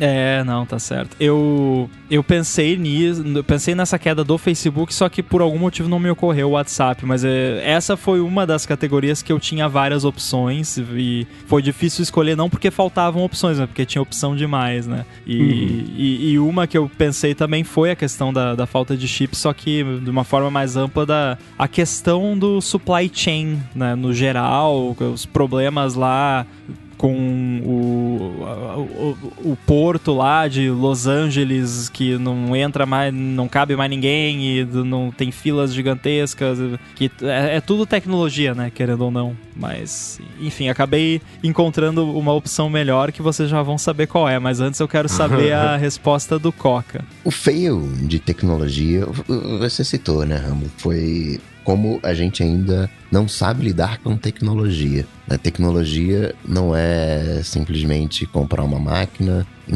colocar lá um sistema, rodar e, e pronto. Tecnologia é você colocar a máquina, instalar o, o, sistema e ter redundância. Por isso, você vai ver qualquer link de, de internet, né? Sei lá, um link Rio-São Paulo. É, tem um, um, cabo, né, que vai do Rio até São Paulo, geralmente por um lado da estrada e pelo outro lado vai um outro cabo, ou por uma outra estrada. Porque se tiver um acidente, né, os dois cabos não podem estar juntos. Porque se tem um acidente ele leva o cabo, rompe o carro, acabou a conexão Rio-São Paulo. Tem que ser dualizado, você tem que ter uma redundância. E isso significa que você tem que ter backup, porque em informática as coisas falham. E não falham uma vez ou outra, falham o tempo todo, a todo instante. E a gente não percebe, é meio que avião. Né? Avião toda hora tem uma falha lá, só que o avião não cai porque precisa de um conjunto de falhas. Computação é a mesma coisa, falha toda hora aquele negócio está falhando. Só que ele consegue se consertar. Só que chega no momento que ele não né, dá um, um problema maior. E não pode estar tá em 2021 e a gente não ter backup. Qualquer sistema que caia hoje, você tem que voltar, sei lá, em um dia. É o tempo de. Talvez seja mais porque o volume de dados é maior para você é, trazer tudo de volta. Né? Vai demorar um pouquinho mais de tempo, mas não pode demorar o tempo que está se levando hoje. Não pode vir uma figura pública e, e, de alguma maneira responsável por isso chegar e dizer: não existe tecnologia no mundo capaz de impedir esse ataque. Isso talvez seja válido para guerras físicas, guerras virtuais, né, de alguma maneira. Tem backup. É só trazer de volta o backup. Se você fez um ransom, você pegou todos os meus dados, tá bom, eu volto o backup. Por mais que o meu backup ele não esteja atualizado, por mais que eu fiz o backup de manhã e agora o ataque foi 10 da manhã, eu perdi 4 horas de, de dados, eu não perdi né, mais do que isso. Então não dá para isso, não dá para acontecer mais isso. A gente teve isso com os dados lá de, de, pesquisa do CNPq, teve o, agora os dados de saúde, não foi afetado só a saúde, outras estruturas também. Então eu nem vou falar é, que precisa melhorar a a segurança. Isso precisa melhorar também, os protocolos de segurança. A gente até fala um pouco disso na questão de senhas, né? Melhorar é, o acesso às senhas né? no, no bonus track. Mas backup em 2021 tem, tem, que ser a primeira coisa que você faz. Antes de comprar a máquina, você já tem que fazer backup. Faz a máquina, mesmo sem comprar a máquina, sem instalar sistema, e já faz o backup, porque é a coisa mais importante. É, e não é nem só a questão de, do, do backup, mas da higiene que você tem com esse backup, né? Porque não adianta você ter backup e o backup tá na mesma rede do sistema principal, e aí se você é atacado com ransomware, por exemplo, o ransomware vai criptografar o seu backup junto, né? Aí você não tem backup nenhum, né? Não adianta. Então tem que ter backup offline, off-grid, né? Tipo, desconectado do sistema principal. Ah, mas é difícil. É, mas é, né? Sistemas críticos são difíceis de manter. Você, você tem que ter esse tipo de coisa. E, e nem precisa ser exatamente um backup é, totalmente desconectado. Pode até ser um backup online, mas é o backup que acessa os dados. Não é vai e volta. Né? É, é só numa Exato. via. Para que a, estrutura que faça backup leia os dados, faça o backup e pronto. Não se comprometa. Agora, se for duas vias, né? Um vê o outro e o outro vê um, aí né, rola isso de comprometer o backup. É, por exemplo, se você tem no, no, seu Mac de casa, né? Aí você faz um backup ali num Time Machine da vida, ou até um clone, né? Eu faço aqui uma vez por semana um Carbon Copy Cloner do, do SSD interno do Mac Mini num SSD externo.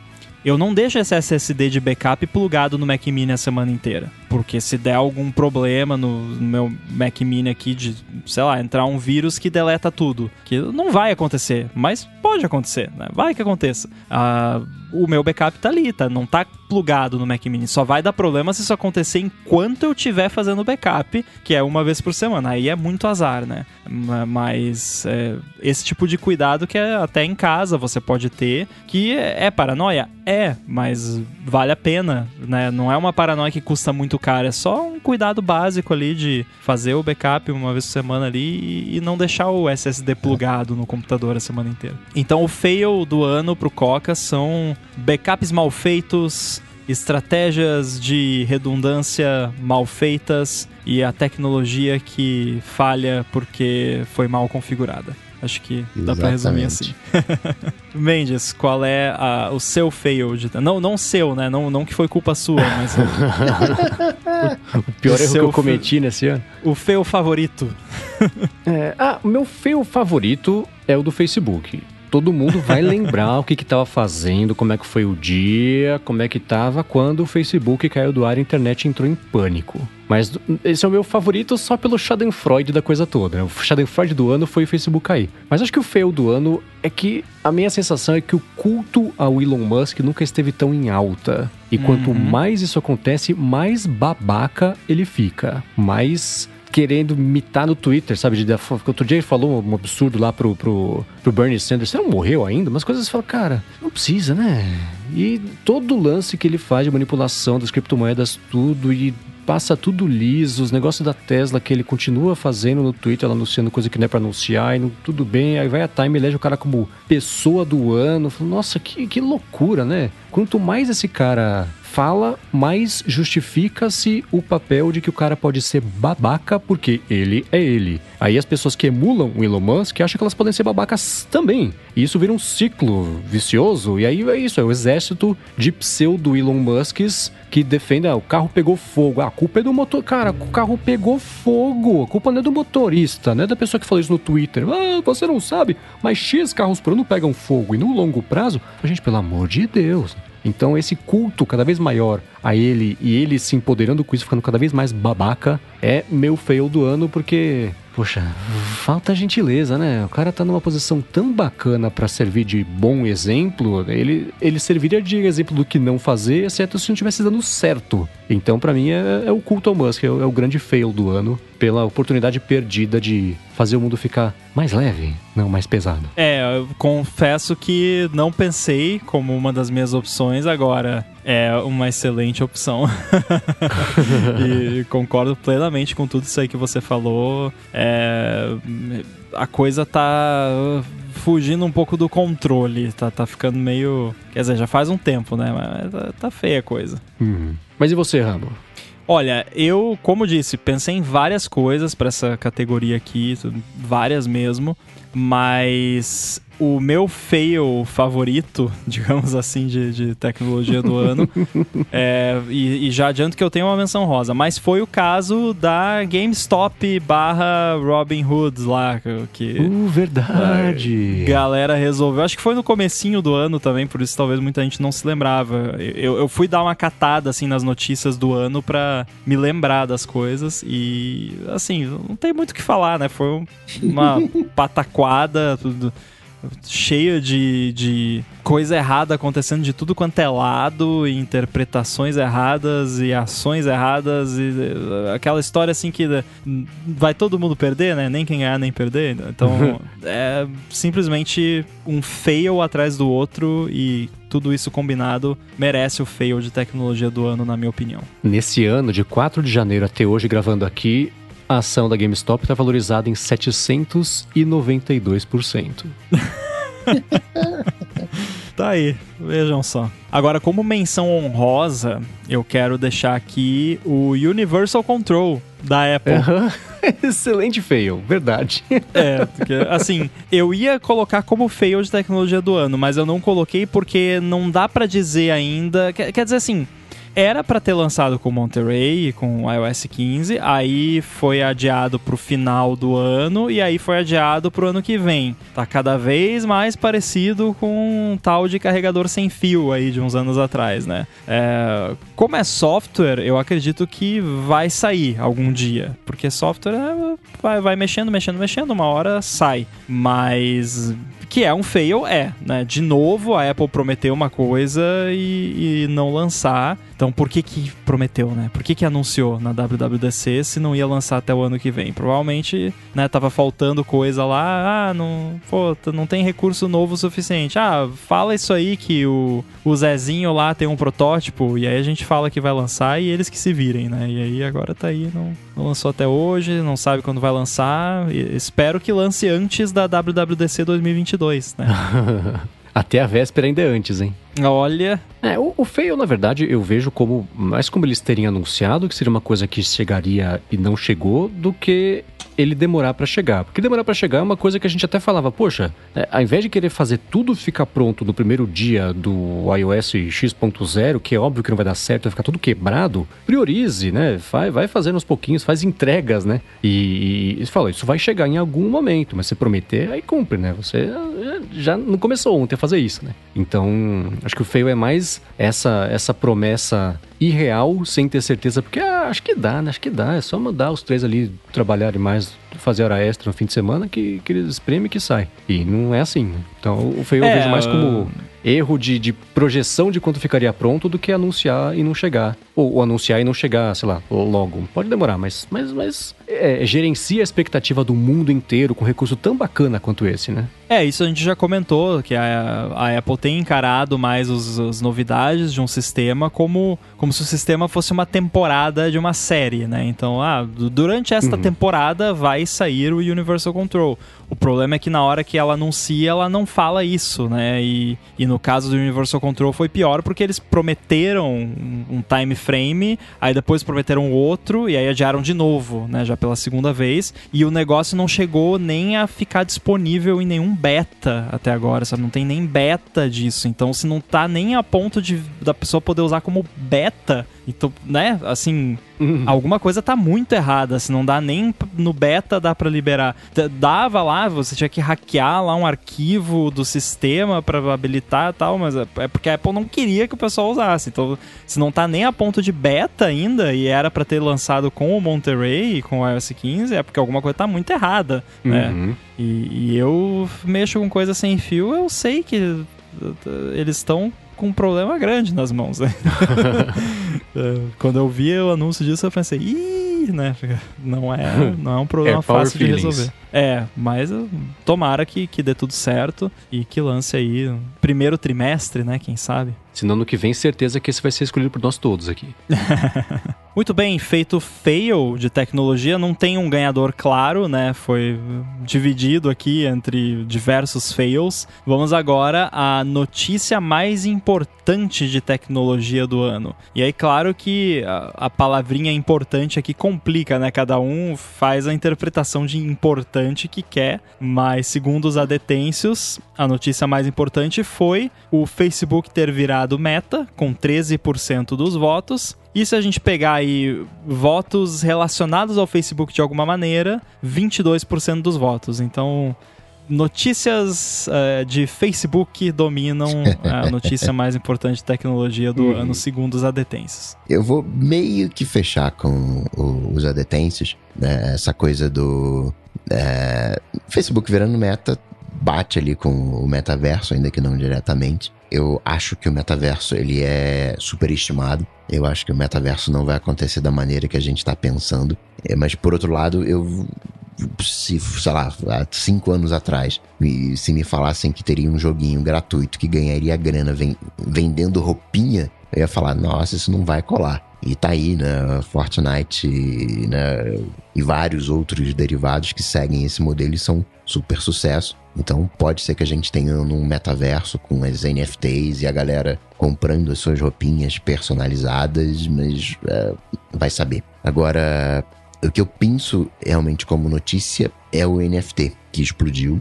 Ainda que eu não aposte que isso vai acontecer da maneira que a gente está imaginando, no futuro a nós pertence, a gente que vai fazer essa coisa acontecer. Eu tenho uma série de restrições a, a, a NFT, mas o Ethereum barra blockchain resolveu alguns problemas que a gente tinha de ter uma máquina descentralizada. O Ethereum, para efeitos práticos, é um computador de baixa potência, tem trocentas limitações, mas é um computador que você pode é, usar, um computador de terceiros que você pode usar. E eu acredito que todos os contratos daqui, sei lá, 10 anos, 20 anos, vão acontecer em cima de blockchain, vão não necessariamente em Ethereum, mas acho que esse é o, é um, é o início. A gente tentou usar a blockchain para as moedas da própria. Como, como ações. Né? Ia lá o, o Telegram, ah, estou lançando a minha moeda, Tom. Que na verdade ele estava fazendo levantamento de capital disfarçado, eram as ações. Obviamente, quem regula isso não deixou, criou um caso. E aí os caras sacaram que dava para fazer isso com é, o mercado desregulado que são que é o mercado de arte. Né? Você quer ganhar, legalizar uma grana, você compra qualquer objeto de arte, diz que pagou um dólar e depois vendeu por milhões de dólares e pronto, tua grana está legalizada. Ainda que nada tenha sido feito e com NFT você pode fazer a mesma coisa, um NFT de arte você pode fazer a mesma coisa e é, vambora. Então existem problemas, mas acho que tem uma coisa, o, NFT ele surge pra gente meio que do nada, né? E sempre que surge alguma coisa do nada, tem que ter alguma coisa aí, né? Tem algo aí. E embora não tenha surgido exatamente do nada, o NFT, se eu não me engano, aquele é, é, é cripto CryptoPunk, o, quem, quem começou com, com isso era uma proposta cripto.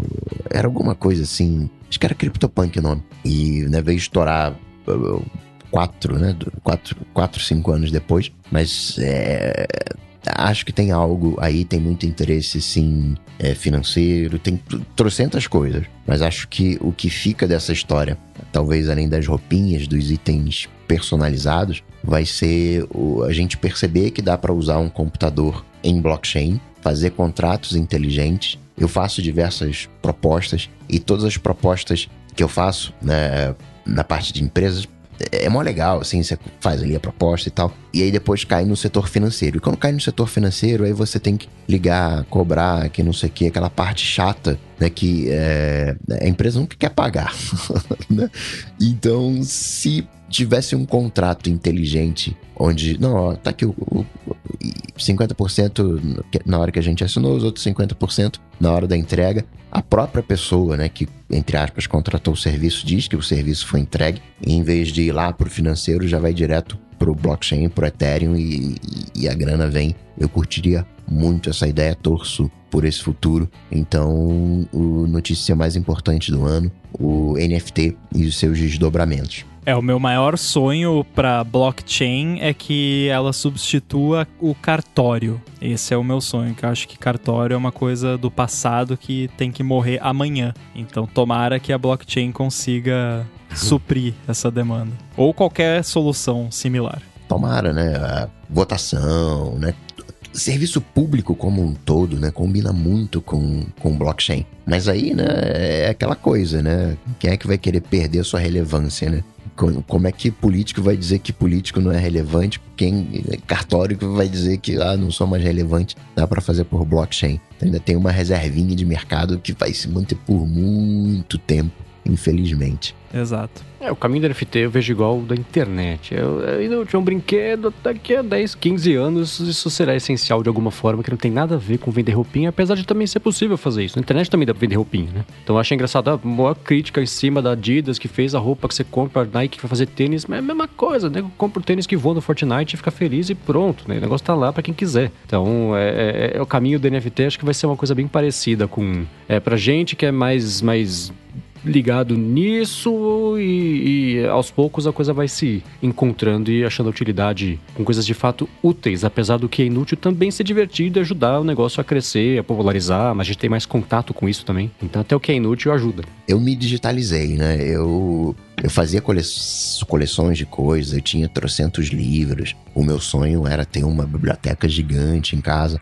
Até porque eu cresci numa casa que tinha uma biblioteca gigante, né? E, mas acabei no, no, no meio da jornada, eu falei, ah, não, é, tem que digitalizar. E aquela galerinha que é, coleciona, acho que é Funko, né? O Funko Pop, né? Aqueles bonequinhos cabeçudinhos, uhum. é, action figures, né? Sei lá como é que é o nome correto.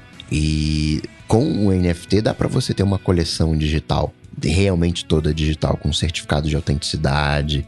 Aqui eu comprei o quadrinho, primeira edição de não sei o que, de não sei o que lá. Você tem um, um certificado de autenticidade. Acho que o NFT permite isso. Acho que a gente abre uma brecha para os colecionadores também. Né? Acho que tem um, um como falei, né, o futuro a nós pertence. A gente vai descobrir maneiras de usar isso. Né, como você falou, Mendes, é que na internet, daqui 15 anos, a gente vai entender para que, que serve esse NFT. Mas e aí, Mendes, qual é a sua escolha como notícia mais importante de tecnologia do ano? Um, olha, ela, pelo potencial que ela tem, pelo que ela representa, eu vou escolher a troca do comando de CEO do Twitter por motivos de escute o episódio da semana passada, retrasada, que eu falei bastante sobre isso. Mas a, a, a, versão curta, o tweet é. O Twitter é já poderia ser a empresa mais influente do mundo. Você vai na televisão, mande um tweet com a hashtag, aparece até hoje o arroba do. do né? Eles têm tudo a ver com eventos ao vivo, com acontecimentos. Ninguém até hoje, o Facebook não conseguiu copiar o modelo de negócio imediatista do Twitter. E o Twitter tá valendo nada. Né? Por anos e mais anos de não ter feito nada. No último ano começaram a mexer em produto, fazer um monte de coisa que algumas. É, o Twitter Spaces está tentando vingar, mas tinha lá os fleets que foi foi embora.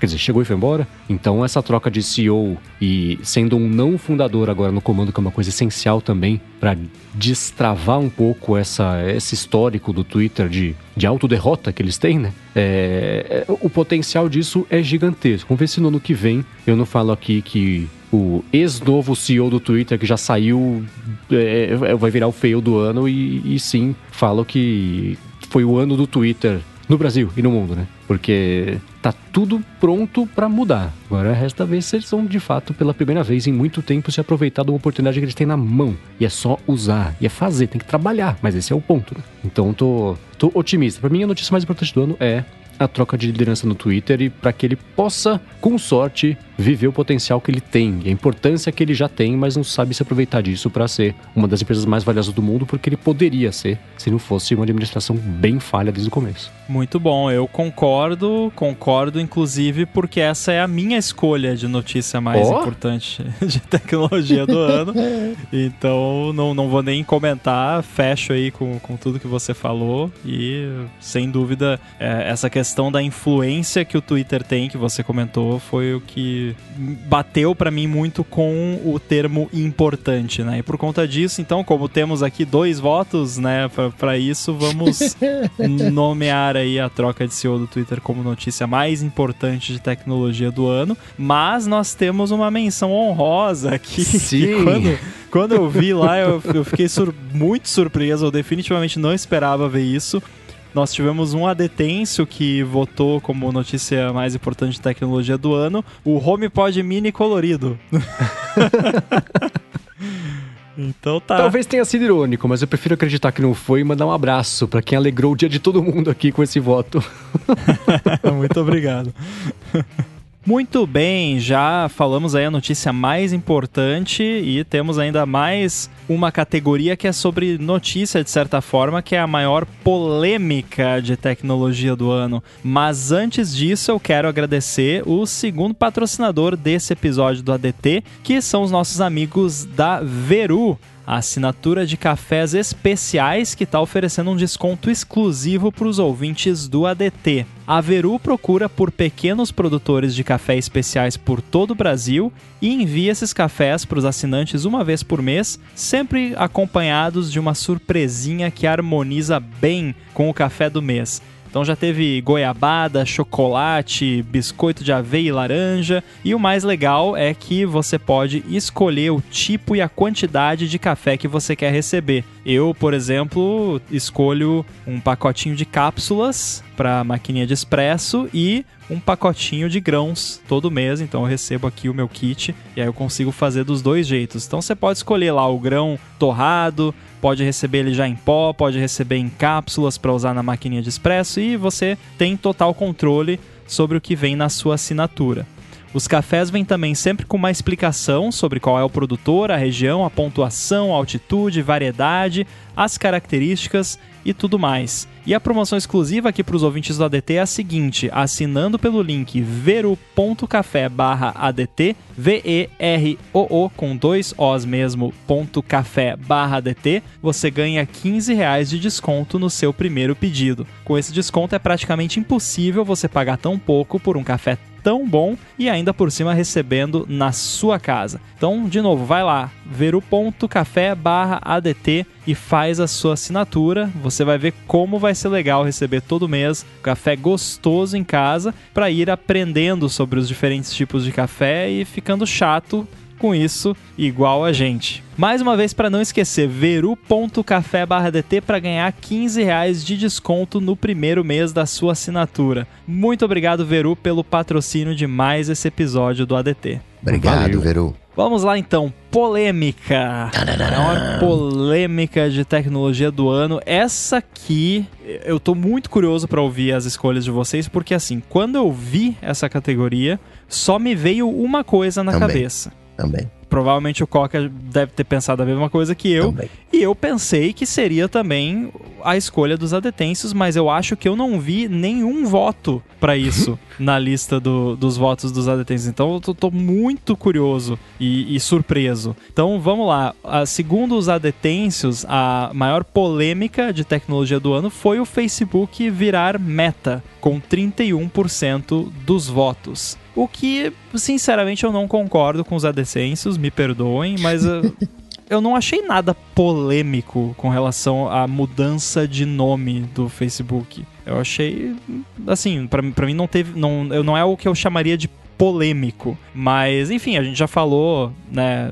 bastante sobre isso aqui. Discordo dos adetêncios, mas beleza. Segundo os adetêncios, o Facebook trocar o nome para Meta foi a maior polêmica de tecnologia do ano com 31% dos votos, mas eu quero ouvir agora de vocês, começando pelo Coca. Coca, me ajuda. Então, Qual foi a maior polêmica de tecnologia do ano? Diga a resposta certa, por favor. Então, como polêmica, né? Assim, tentando entender os adetêncios, se a gente partir pro NFT, né? da- Caramba, pô, esse negócio vale tanto, mas eu clico com o botão direito e salvo e tenho, né?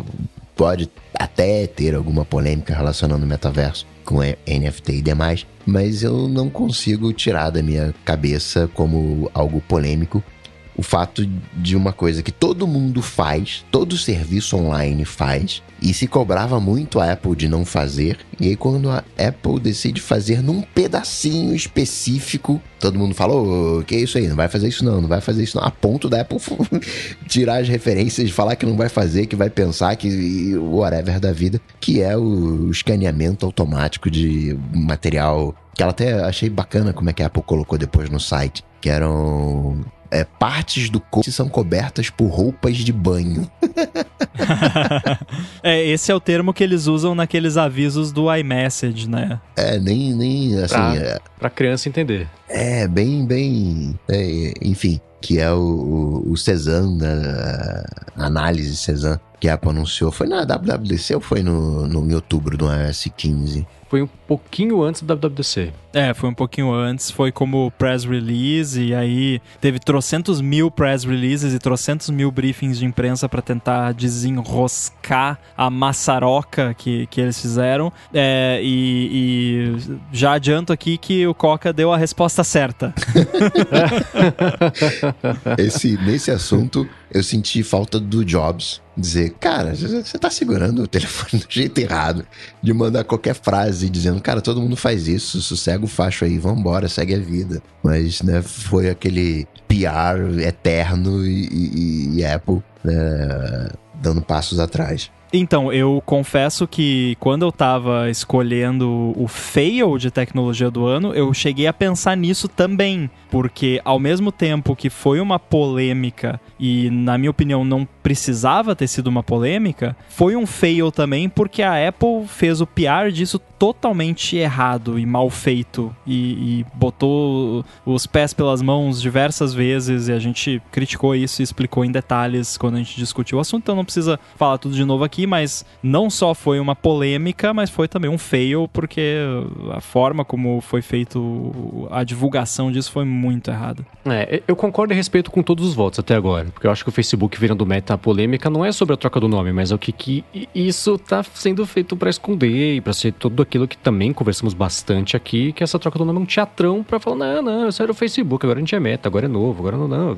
É que assim- Acabar com a democracia mundial, não. polêmica pra mim é algo que onde há um grande nível de divisão, onde Uhum. muitas pessoas discordam entre elas. Ah, principalmente um assunto onde pessoas que normalmente concordariam acabam discordando e discutindo, que foi o que aconteceu com o negócio da Apple. O lance do Facebook virar meta, 99,9% das pessoas concordam que é PR pra né, mascarar que é, as coisas são do Facebook. Então eu não considero uma polêmica porque no- qual é a polêmica? Não, não tem discussão, as pessoas concordam que é isso, sabe? Então, pra mim, polêmica é mais essa coisa de briga mesmo, de discussão, da coisas que as pessoas não conseguem concordar umas com as outras. Uhum, tá. É, eu- eu- eu- eu- o meu voto vai ser diferente de todos esses. É também é pelo lado do Facebook e é pelo que é mais pelo que isso representou do que pela polêmica em si, que é todo o lance da Frances Haugen tendo vazado os documentos a respeito do Facebook e que não teve nada de novo. Ah, o Facebook está estragando com o Instagram a saúde mental de jovens usuários que estão ficando bulímicas, deprimidas. Sim, desde o começo, né? Isso não é novidade para ninguém, mas poxa, que bom que precisou de alguém explicar desse jeito, articulado, com um vazamento coordenado para que isso fosse chegar no Senado americano as pessoas falarem sobre isso, finalmente, né? Então eu, eu tava ambivalente sobre isso e sobre toda a treta da, da as tretas todas, na verdade, da App Store e sobre ah, se tem se é certo cobrar, se não é, se a comissão tá certa, se tem que ser 15, se tem que ser 30, se não tem que ser nada, se tem que ser por dentro ou por fora da App Store do sistema, tal, não sei lá, porque isso também vai ter reflexos para o futuro. Isso também vai ter impacto não só hoje, não só amanhã, mas está mudando o modelo de negócio de como é que é você ter uma loja de aplicativo, seja no iPhone, seja no Google, seja da Amazon, seja quem for. Isso vai ter muito peso, mas eu ainda assim acho que esse negócio todo do vazamento da Frances Haugen é, é, tendo sido feito desse jeito, não só teve o impacto que ela queria, que eu, eu tô vendo como muito positivo, mas meio que ensinou o jeito certo de ser um whistleblower, um, um como é que era o nome em português disso? Um delator para situações assim, para chamar atenção. Um dedo duro, né? É, então eu acho que o dela vai ter, não vai ser agora também, mas talvez tenha mostrado que está perto de ser a gota d'água que faz esse, esse, esse, balde transbordar e causar qualquer tipo de mudança. Que a gente já comentou muito sobre isso aqui, então não vou me repetir, mas que tem que acontecer alguma coisa pelo amor de Deus, já passou da hora de acontecer. Então parece que cada vez que algo assim rola, estamos mais perto. Eu acho que ela acelerou, catalisou esse processo, essa reação que, que vai acontecer. Então, para mim, a, a, polêmica foi a discussão que ela causou sobre responsabilidade tanto do Facebook quanto das pessoas cobrando do Facebook isso e o impacto que isso vai ter daqui para frente, que eu espero que seja enorme. Boa. Eu não vou nem falar muita coisa aqui, eu já falei, né? fecho aí com, com o Coca. É, comentário só que a, a Apple lançou recentemente, né, acho que foi no 15.2, o lance do iMessage lá para crianças, né? Aquilo foi lançado diferente do que havia sido anunciado originalmente, é, um pouco mais controlado, não é tão assim, ah, se for menor e o pai configurava, vai mandar pro pai o alerta e ponto. Agora acho que a, o menor de idade escolhe se ele quer que o pai ou o, enfim, o responsável seja notificado sobre ela ter recebido determinado conteúdo, mas é, lançou, né, essa parte. Agora o, a outra parte não lançou e não sei se vai lançar. Olha, no fim das contas, e sem querer me, me alongar aqui, mas no fim das contas o que eu acho que vai acabar acontecendo é que a Apple vai acabar escaneando esse negócio na nuvem mesmo, que nem todo mundo faz, ninguém, as pessoas nem vão saber disso, e eles tentaram fazer de um jeito mais bonitinho e mais condizente com as práticas da Apple, e só que aí por conta disso eles tinham que explicar e ninguém entendeu, e explicaram mal e misturaram com um monte de coisa, e aí virou uma polêmica, e aí eles nunca vão conseguir lançar isso, vão acabar fazendo o servidor do jeito tosco, que é como todo mundo faz, e beleza. E por algum motivo as pessoas vão estar ok com isso, mas não estavam ok quando eles queriam fazer do jeito certo. Resumindo aqui a uhum. confusão toda. Bom, para finalizar então a premiação desse ano, temos aqui a categoria Pod podcast do ano,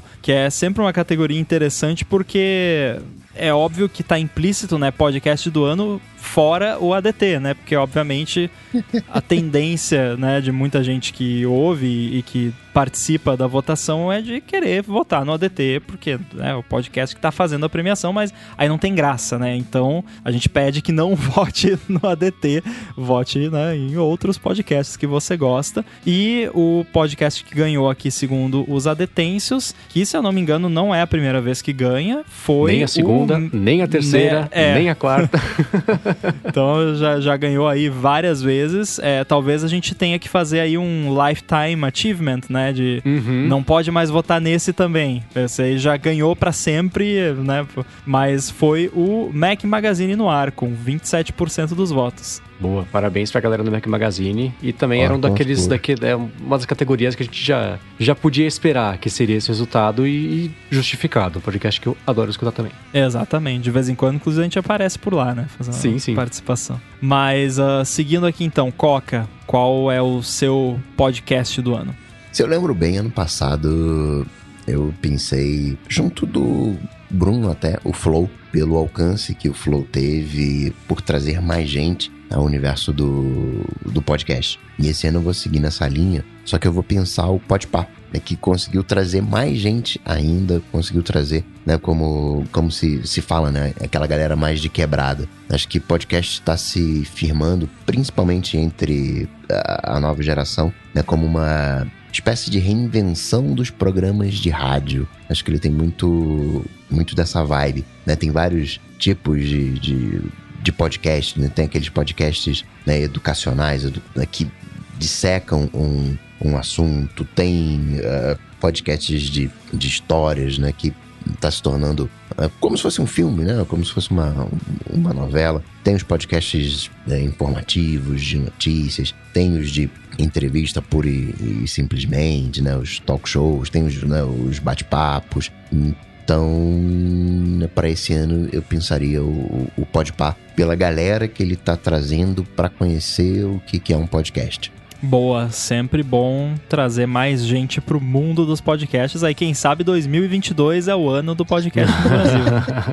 não podemos terminar o ano sem essa piada. Claro Mas, que não. Uh, e aí, Mendes, pra você, qual é o podcast do ano? Olha, é um podcast que eu acho que trouxe muitas mudanças para a tecnologia. É o da Kara Swisher, chamado Sway. Ano passado eu escolhi o Pivot, que também tem ela, junto com o Scott Galloway, professor de, de marketing da Universidade de Nova York. Mas ela tem um que começou, acho que no ano passado, mas decolou nesse ano, que se chama Sway. Ela entrevistando pessoas de destaque do mundo de tecnologia, tem de, de, de mídia, que não necessariamente tecnologia, mas que tem a ver com, com, com imprensa, tem muita coisa de política também. Teve episódio muito bacana, por exemplo, com o Brian Cranston para divulgar até aquela série que ele fez, aquela Your Honor, que tinha no Paramount Plus. É, ele entrevistou o, o Sacha Baron Cohen também, o Borat, né? Mas como o Sacha Baron Cohen, depois que ele fez um discurso falando sobre o, o, os gigantes da tecnologia, destruição da, da, democracia, responsabilidade também. Então falaram muito sobre isso, um papo super bacana, super bem informado é, e com profundidade. Ela fez um, um, episódio também com o CEO do Parler, aquela rede social que cresceu muito depois do ataque lá ao Capitólio Americano.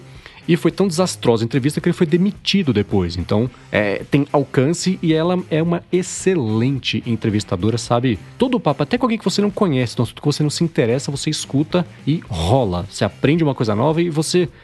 Eu, que presto atenção na estrutura de como é que é uma entrevista, sempre fico besta de como ela consegue sempre tirar em conversas, informações bacanas de uma coisa que não parecia ter, exceto do Tim Cook. Ele entrevistou o Tim Cook esse ano e foi aquele sanduíche de nada, que ele sempre fala e fala, fala e não, não sai nada de, de, de, de, novo ou de muito relevante que não tenhamos escutado já. Mas é, é, duas ou três por semana e é um catálogo enorme e eu recomendo que quem se interessa por isso dê uma espiadinha, eu vou deixar aqui na descrição o link, porque eu acho que vale a pena conhecer. Por isso que é o meu podcast do ano. Boa, boa. É realmente muito bom. Acho que já teve até o, entrevista com o Tim Cook, não teve? No, no Sway. Sim, sim, é o que eu falei, o sanduíche ah, de nada. Ele falou, falou e é, tá. É, mas uh, ela realmente é uma entrevistadora excelente.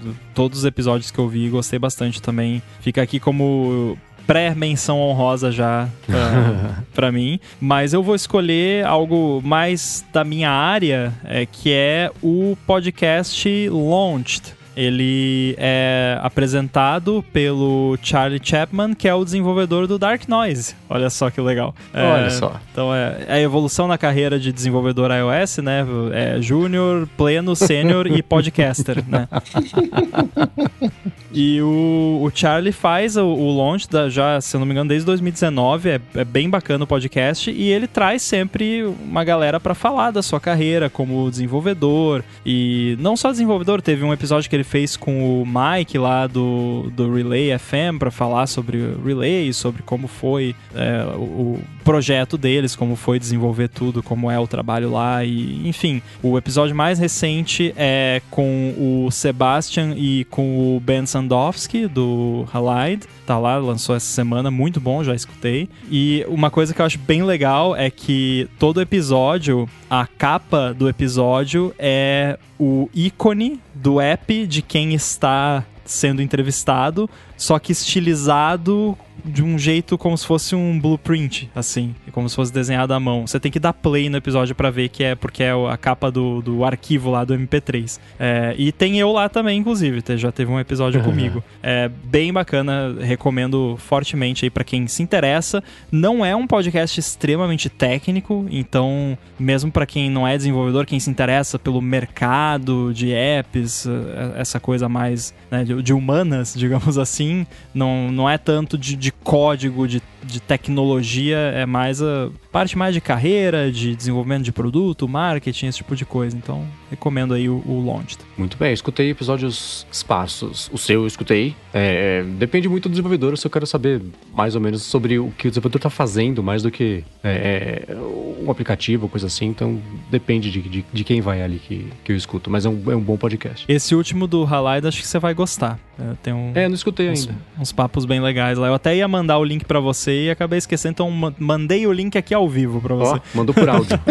Mandei por áudio. Antes de encerrar, tem aqui é, duas menções honrosas, na verdade, dos ADTs. A primeira é um agradecimento a todo mundo que votou no ADT, porque, né, embora uhum. esteja implícito, mas a galera votou. É, e, e um parabéns para quem votou o seguinte: exatamente como eu vou ler aqui. Até tinha, mas foi pro Spotify e agora não escuto mais. Isso foi o que a pessoa falou.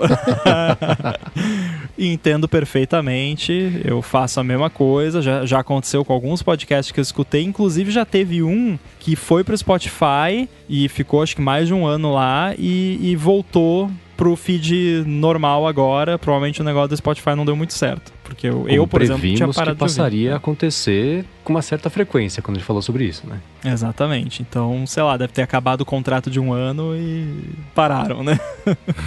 muito bem, esse foi o sexto prêmio ADT Melhores do Ano. Se você quiser conferir os links de tudo que a gente falou, vai estar tá aí nas notas do episódio. Não vai dar tempo da gente responder nenhuma pergunta do Alô ADT, porque o episódio já está longo, mas continuem mandando hashtag AlôADT lá no Twitter.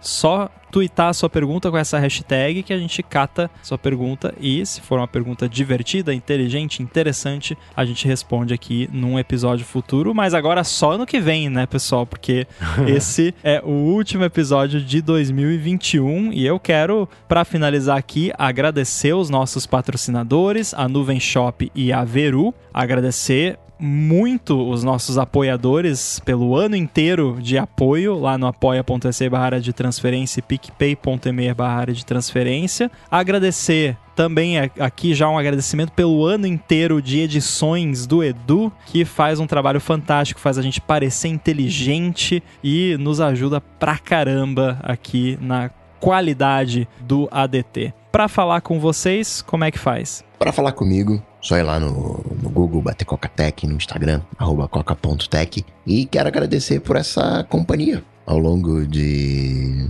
2021. Desejar um Feliz Natal, boas festas para você e todos os seus. Eu sou MVC Mendes no Twitter também. Quero dizer muitíssimo obrigado a todo mundo que nos acompanhou o ano inteiro, que está chegando agora. Enfim, vocês, vocês fazem o ADT existir e somos muitíssimo gratos a vocês, para quem apoia, para quem recomenda, quem mostra para os amigos, para os inimigos, se não gosta muito. Muitíssimo obrigado para todos vocês. E é, apresento o Loop Matinal, né, podcast diário de segunda a sexta do Loop Infinito. E escrevo todo sábado a coluna opinativa no update.pt. Eu estou lá no Twitter, arroba underline inside, Instagram Guilherme Rambo 2 e lá no Tilt do UOL também com a minha coluna semanal, que está em pausa agora, mas já já ela volta. Também deixar aqui o meu desejo de um feliz Natal, um ótimo ano novo e estaremos de volta no começo de 2022 com a nova temporada do ADT. Muito obrigado a todos pela companhia e até para quem chegou agora também. Tudo dito e posto, a gente volta no ano que vem.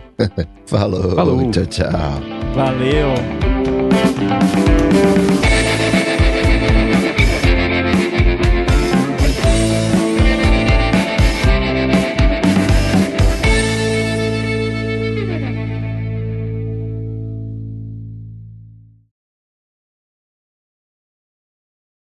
Ó, o Carlos perguntou aqui no chat: vocês estão com problema com One Password no Mac?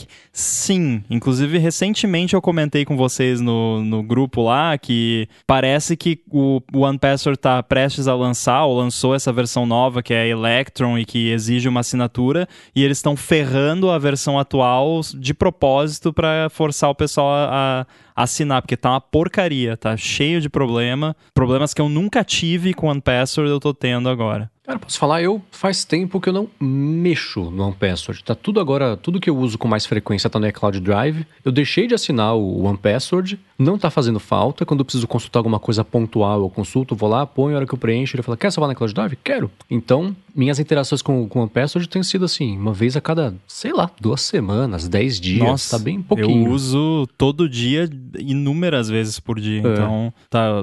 Uh, o bug, meu bug favorito, entre aspas, agora é simplesmente às vezes eu abro o One Password ali na barra de menu, clico em copiar na, na senha e ele não copia. Yeah, you ah, had one bom. job, né? Tipo, simplesmente você clica não copia. Aí eu tenho que abrir o app grandão, né? A tela grande, e, e ali eu consigo copiar. Na barra de menu, não. You had one job, é isso mesmo.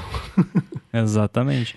Assim, para ser assim justo com eles, né? Eles têm lançado updates dessa versão, supostamente corrigindo problemas. Então, talvez é aquela coisa, né? Tão catching up, né? Assim como eu com AirBuddy, por exemplo, ainda não não não catch up, né? Com todas as coisas do Monterey. De repente, eles ainda estão nesse esquema. A maior parte, eu já tava com problemas no Big Sur, mas a maior parte dos problemas eu tive no Monterey. Então, pode ser que é uma coisa que eles ainda estão corrigindo, né? Vamos dar aí um tempinho. O Benefício bom é que dúvida. assim. É, lançar update eles estão lançando. Então é um bom sinal, né? Ou, ou, não também, porque pode ser que é o update que tá ferrando tudo, né? Espero que não, mas estão é, então, atualizando. Dá update. Dá um update.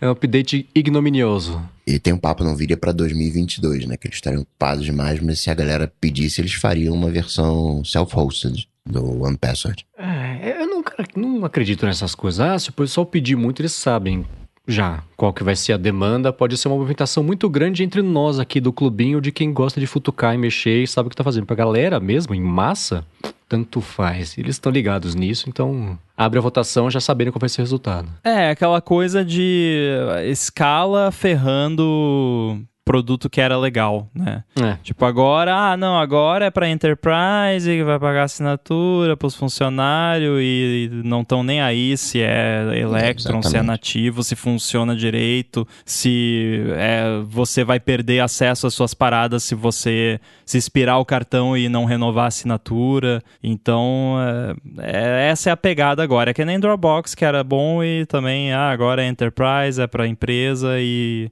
uh, Os usuários uhum. domésticos, né? Por isso que eu, eu tenho preconceito com, com esse negócio de, de empresa que só quer crescer e vender, né? Tem que ter, tem que ter mais indie no mercado, tem que ter um app de, de senhas indie que o que a pessoa não quer crescer, não quer VC funding, não quer ser um, um, um software enterprise, mas que seja bom para usuário doméstico. E isso vem acontecendo com, com, mais e mais softwares, né? Daqui a pouco, AirBuddy Enterprise, né? Você paga 99 dólares por mês para você. eu tava, topei com uma estatística dizendo que as empresas americanas gastam, em média, 420 dólares por ano com esquemas de senha. É aquela coisa, ah, tem que trocar senha, esqueceu senha, zera minha senha, aquela coisa toda, e o, o, o, suporte tem que ir lá zerar a senha, mandar senha, aquela coisa toda. Isso equivale a 420 dólares por ano por funcionário. Pode ser um prato cheio por ano pessoas, né? Só comprar 419 dólares, que já tá uhum. né, no lucro né, para as empresas, fora o tempo que a, o suporte gasta, né, atendendo esses pedidos. E outra, Rambo, eu nem acho que falte um bom software indie, um bom aplicativo indie que não queira crescer. Eu acho que tem. Tem várias alternativas indies, é, open sources bacana. O que eu sinto falta é de um designer open source. Porque essas soluções open source são feias que doem. Não, mas aí é que tá, Coca. É, eu ia retrucar já o seu comentário falando exatamente isso. O problema é que a maior parte do software open source, por mais que eu ame open source e faça open source também, é uma porcaria do ponto de vista de UX, né? É. Então por isso que eu digo, tem que ter um software comercial indie. O cara lança, eu quero ganhar dinheiro com isso, que nem os meus projetos que eu quero ganhar dinheiro. A realidade é essa. Então, você quer ganhar dinheiro, você vai investir e tudo mais. Né? Tudo bem que eu não sou, meu Deus, né, o melhor designer do mundo, nem me considero um designer profissional, mas pelo menos eu consigo me virar. É, e, e, é muito melhor do que software open source, pelo menos a maioria deles. Então, assim, software open source é, é mó maneiro, mas precisa ter um apelo comercial no no, software, até pela questão de você garantir que aquela parada vai ter sustentabilidade, né? Que vai ter alguém bancando, porque o open source, por mais que a galera, galera mantenha, tem muito projeto open source aí de décadas que né, é a base de muita coisa hoje em dia e funciona muito bem, mas para produto, eu, eu não acredito muito em produto user-facing open source. Eu acho que o open source Não. é mais uh, o background ali, aquela parada que sustenta né, o que o usuário vai ver no fim das contas, mas como produto final é só você ver GIMP, Audacity, que são assim projetos maravilhosos, úteis, excelentes do ponto de vista técnico, mas do ponto de vista de uso, né, deixa muito a desejar. Acho que o melhor software open source em termos de, de ter um apelo maior assim com o usuário final, acho que que eu conheço é o Blender, que ainda assim também é, né, eu, eu, eu lembro quando eu tava aprendendo Blender que tipo, para você selecionar uma parada, você clica com o botão direito do mouse. Quem foi o idiota que, que teve a ideia de que não, não, aqui nesse software você não vai selecionar com o botão esquerdo do mouse, vai ser com o botão direito. Só podia ser um, um negócio open source, né? Agora, de novo, tô zoando aqui. É, é um projeto muito bom, tá, tem todo o meu apoio. A Apple até agora entrou lá na fundação do Blender e tal para dar suporte ao Metal, acho isso ótimo. Mas é aquela coisa, né? É open source para o usuário final. É, agora teve o lance do Log4j, né? Não sei, o Coca uhum. deve estar por dentro do, disso aí. É, de novo aquele lance, né? Por isso que tem que ter um apelo comercial por trás do open source, porque é uma parada que tudo tem o um negócio lá dentro e basicamente basicamente o negócio tinha um backdoor embutido super fácil de explorar e, e aí descobriram e aí entrou na, no, no New Cycle e aí começaram a descobrir um problema atrás do outro e tá aí, né? É, o open source tem um estigmazinho, eu acho. Não é nem estigma, sei lá, pode ser um preconceito meu, de que é um. Quando um open source fica famoso, é um hobby que deu certo, e agora? Né? E aí uhum. Começa a faltar mão para fazer.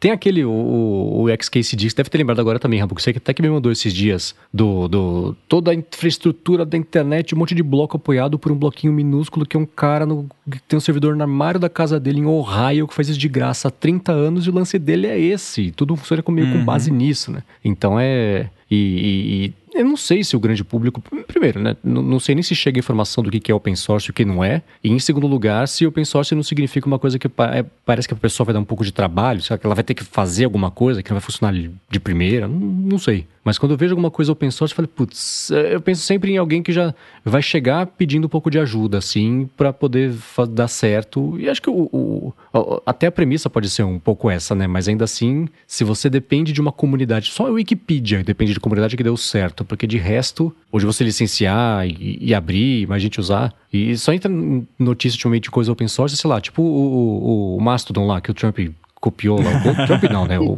o, a empresa de comunicação lá copiou e o código sem dar o crédito do, open source. O TikTok esses dias também, acho que na quarta-feira, terça-feira, apareceu uma notícia também de que eles estavam usando alguma coisa, acho que do OBS, sem dar crédito também para os vídeos, para live, para transmissão, sei lá que, que é, diabo que era, mas que também não estava dando os créditos e ter que se mexer lá para acreditar e, e jogar o jogo certo. Mas eu penso sempre mais por aí do que para em ferramentas que certamente vão ganhar o mundo. Fica um pouco mais limitado quando você começa já com essa premissa, eu acho. É, de novo, né, do ponto de vista de uso final, porque do ponto de vista de você falou, né, de coisa que depende de comunidade, o open source deu certíssimo, né?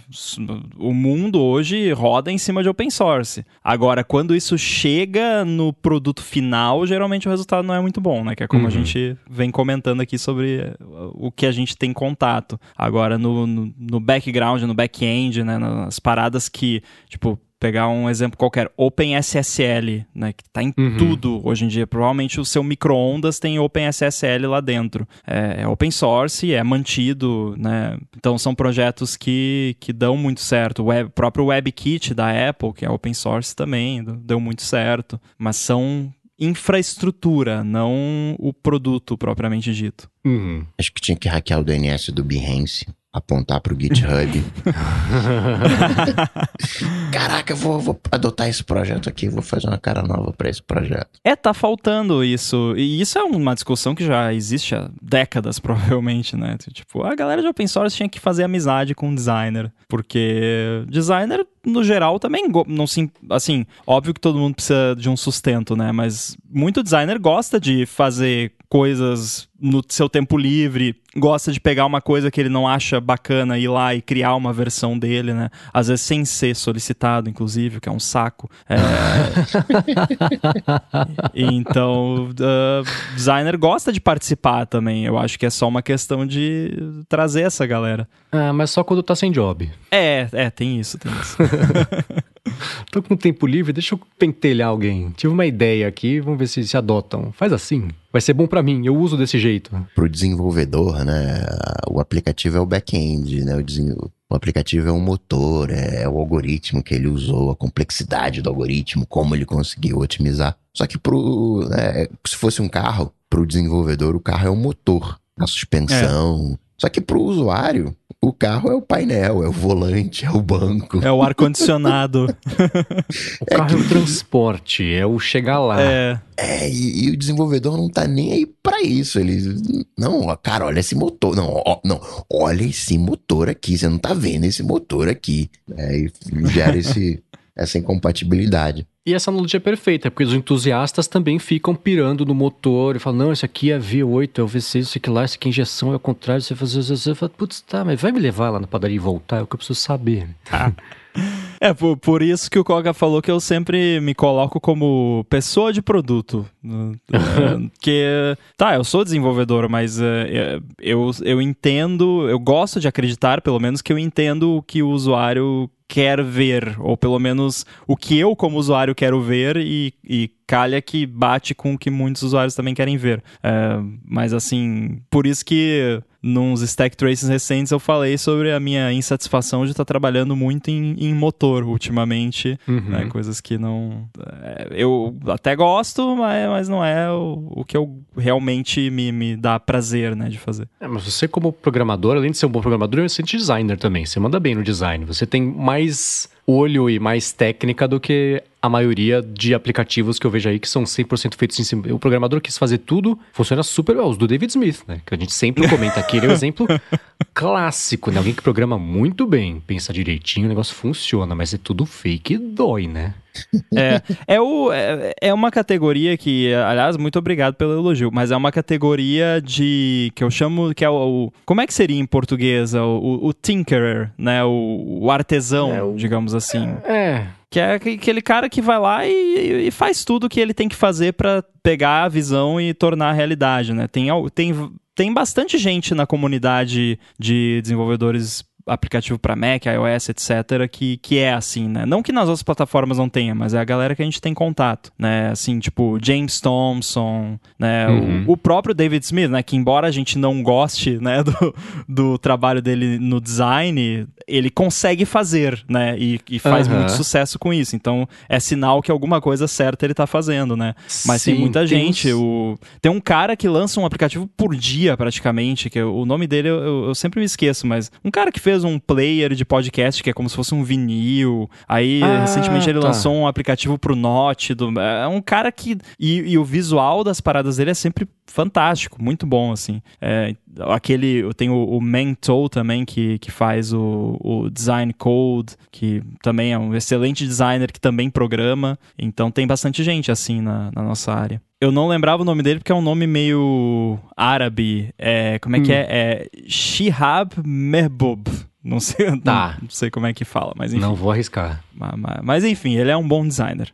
Uhum. e é muito louco porque ele lança muito app com com uma frequência impressionante. E, e os apps dele é tudo assim, sincroniza, roda em todos, roda no Mac, no Apple Watch, na Apple TV, no iPad, no iPhone. Eu não entendo. Como, eu, eu que me considero uma pessoa bastante produtiva e várias pessoas me perguntam se eu durmo, se eu, enfim, eu não consigo entender como esse cara consegue fazer tanta coisa em, em tão pouco tempo. E claro que assim, é, eu já vi muita gente reclamando, por exemplo, que a, alguns apps dele não são. Não, não tem a manutenção que as pessoas gostariam que tivesse. Mas isso é compreensível, né? Se ele lança tanto uhum. app assim, provavelmente ele dá manutenção naquilo que tá dando retorno para ele, né? Claro. O que é muito justo. Aí é... eu volto ao exemplo do David Smith, mesma coisa. Ele tem uns apps ótimos de, de saúde. Ele, por um tempo ele focou muito nisso, né? Que ele tinha o, Sim. o Pedometer Plus Plus, ele fez o Zip Plus Plus, ele tinha um que era o Activity Plus Plus e mudou, acho que virou My Trends. Tinha um outro também. Ele falou, ele, ele tem o um podcast lá, Under the Radar, com o Mark Arment. Ele fala, cara, chegou o um momento que eu preciso começar a priorizar e as pessoas que me conhecem entendem e as pessoas que não conhecem não entendem, manda pedindo suporte, uma hora percebe que não é mais meu foco e deixa para lá. Ele tenta dar suporte mínimo para quem, tipo, os aplicativos são, a maioria é pago, mas acho que tem gratuito também, então ele vai, isso entra na conta, mas ele fala, putz, tem duas mãos, dois olhos, 24 horas no dia, então é o que tem para hoje. É, ainda mais no caso dele que praticamente se aposentou com o Widget Smith, né? Aham. Um perfeito exemplo de design muito esforçado, mas que. Quando você tem que contar o número de e-mails de suporte em e-mails por segundo, é porque é. o negócio deu certo. Uhum. Ou, ou, deu muito certo ou deu muito errado. mas no caso dele deu muito certo. o negócio deu muito certo, mas talvez alguma coisa tá dando muito errado.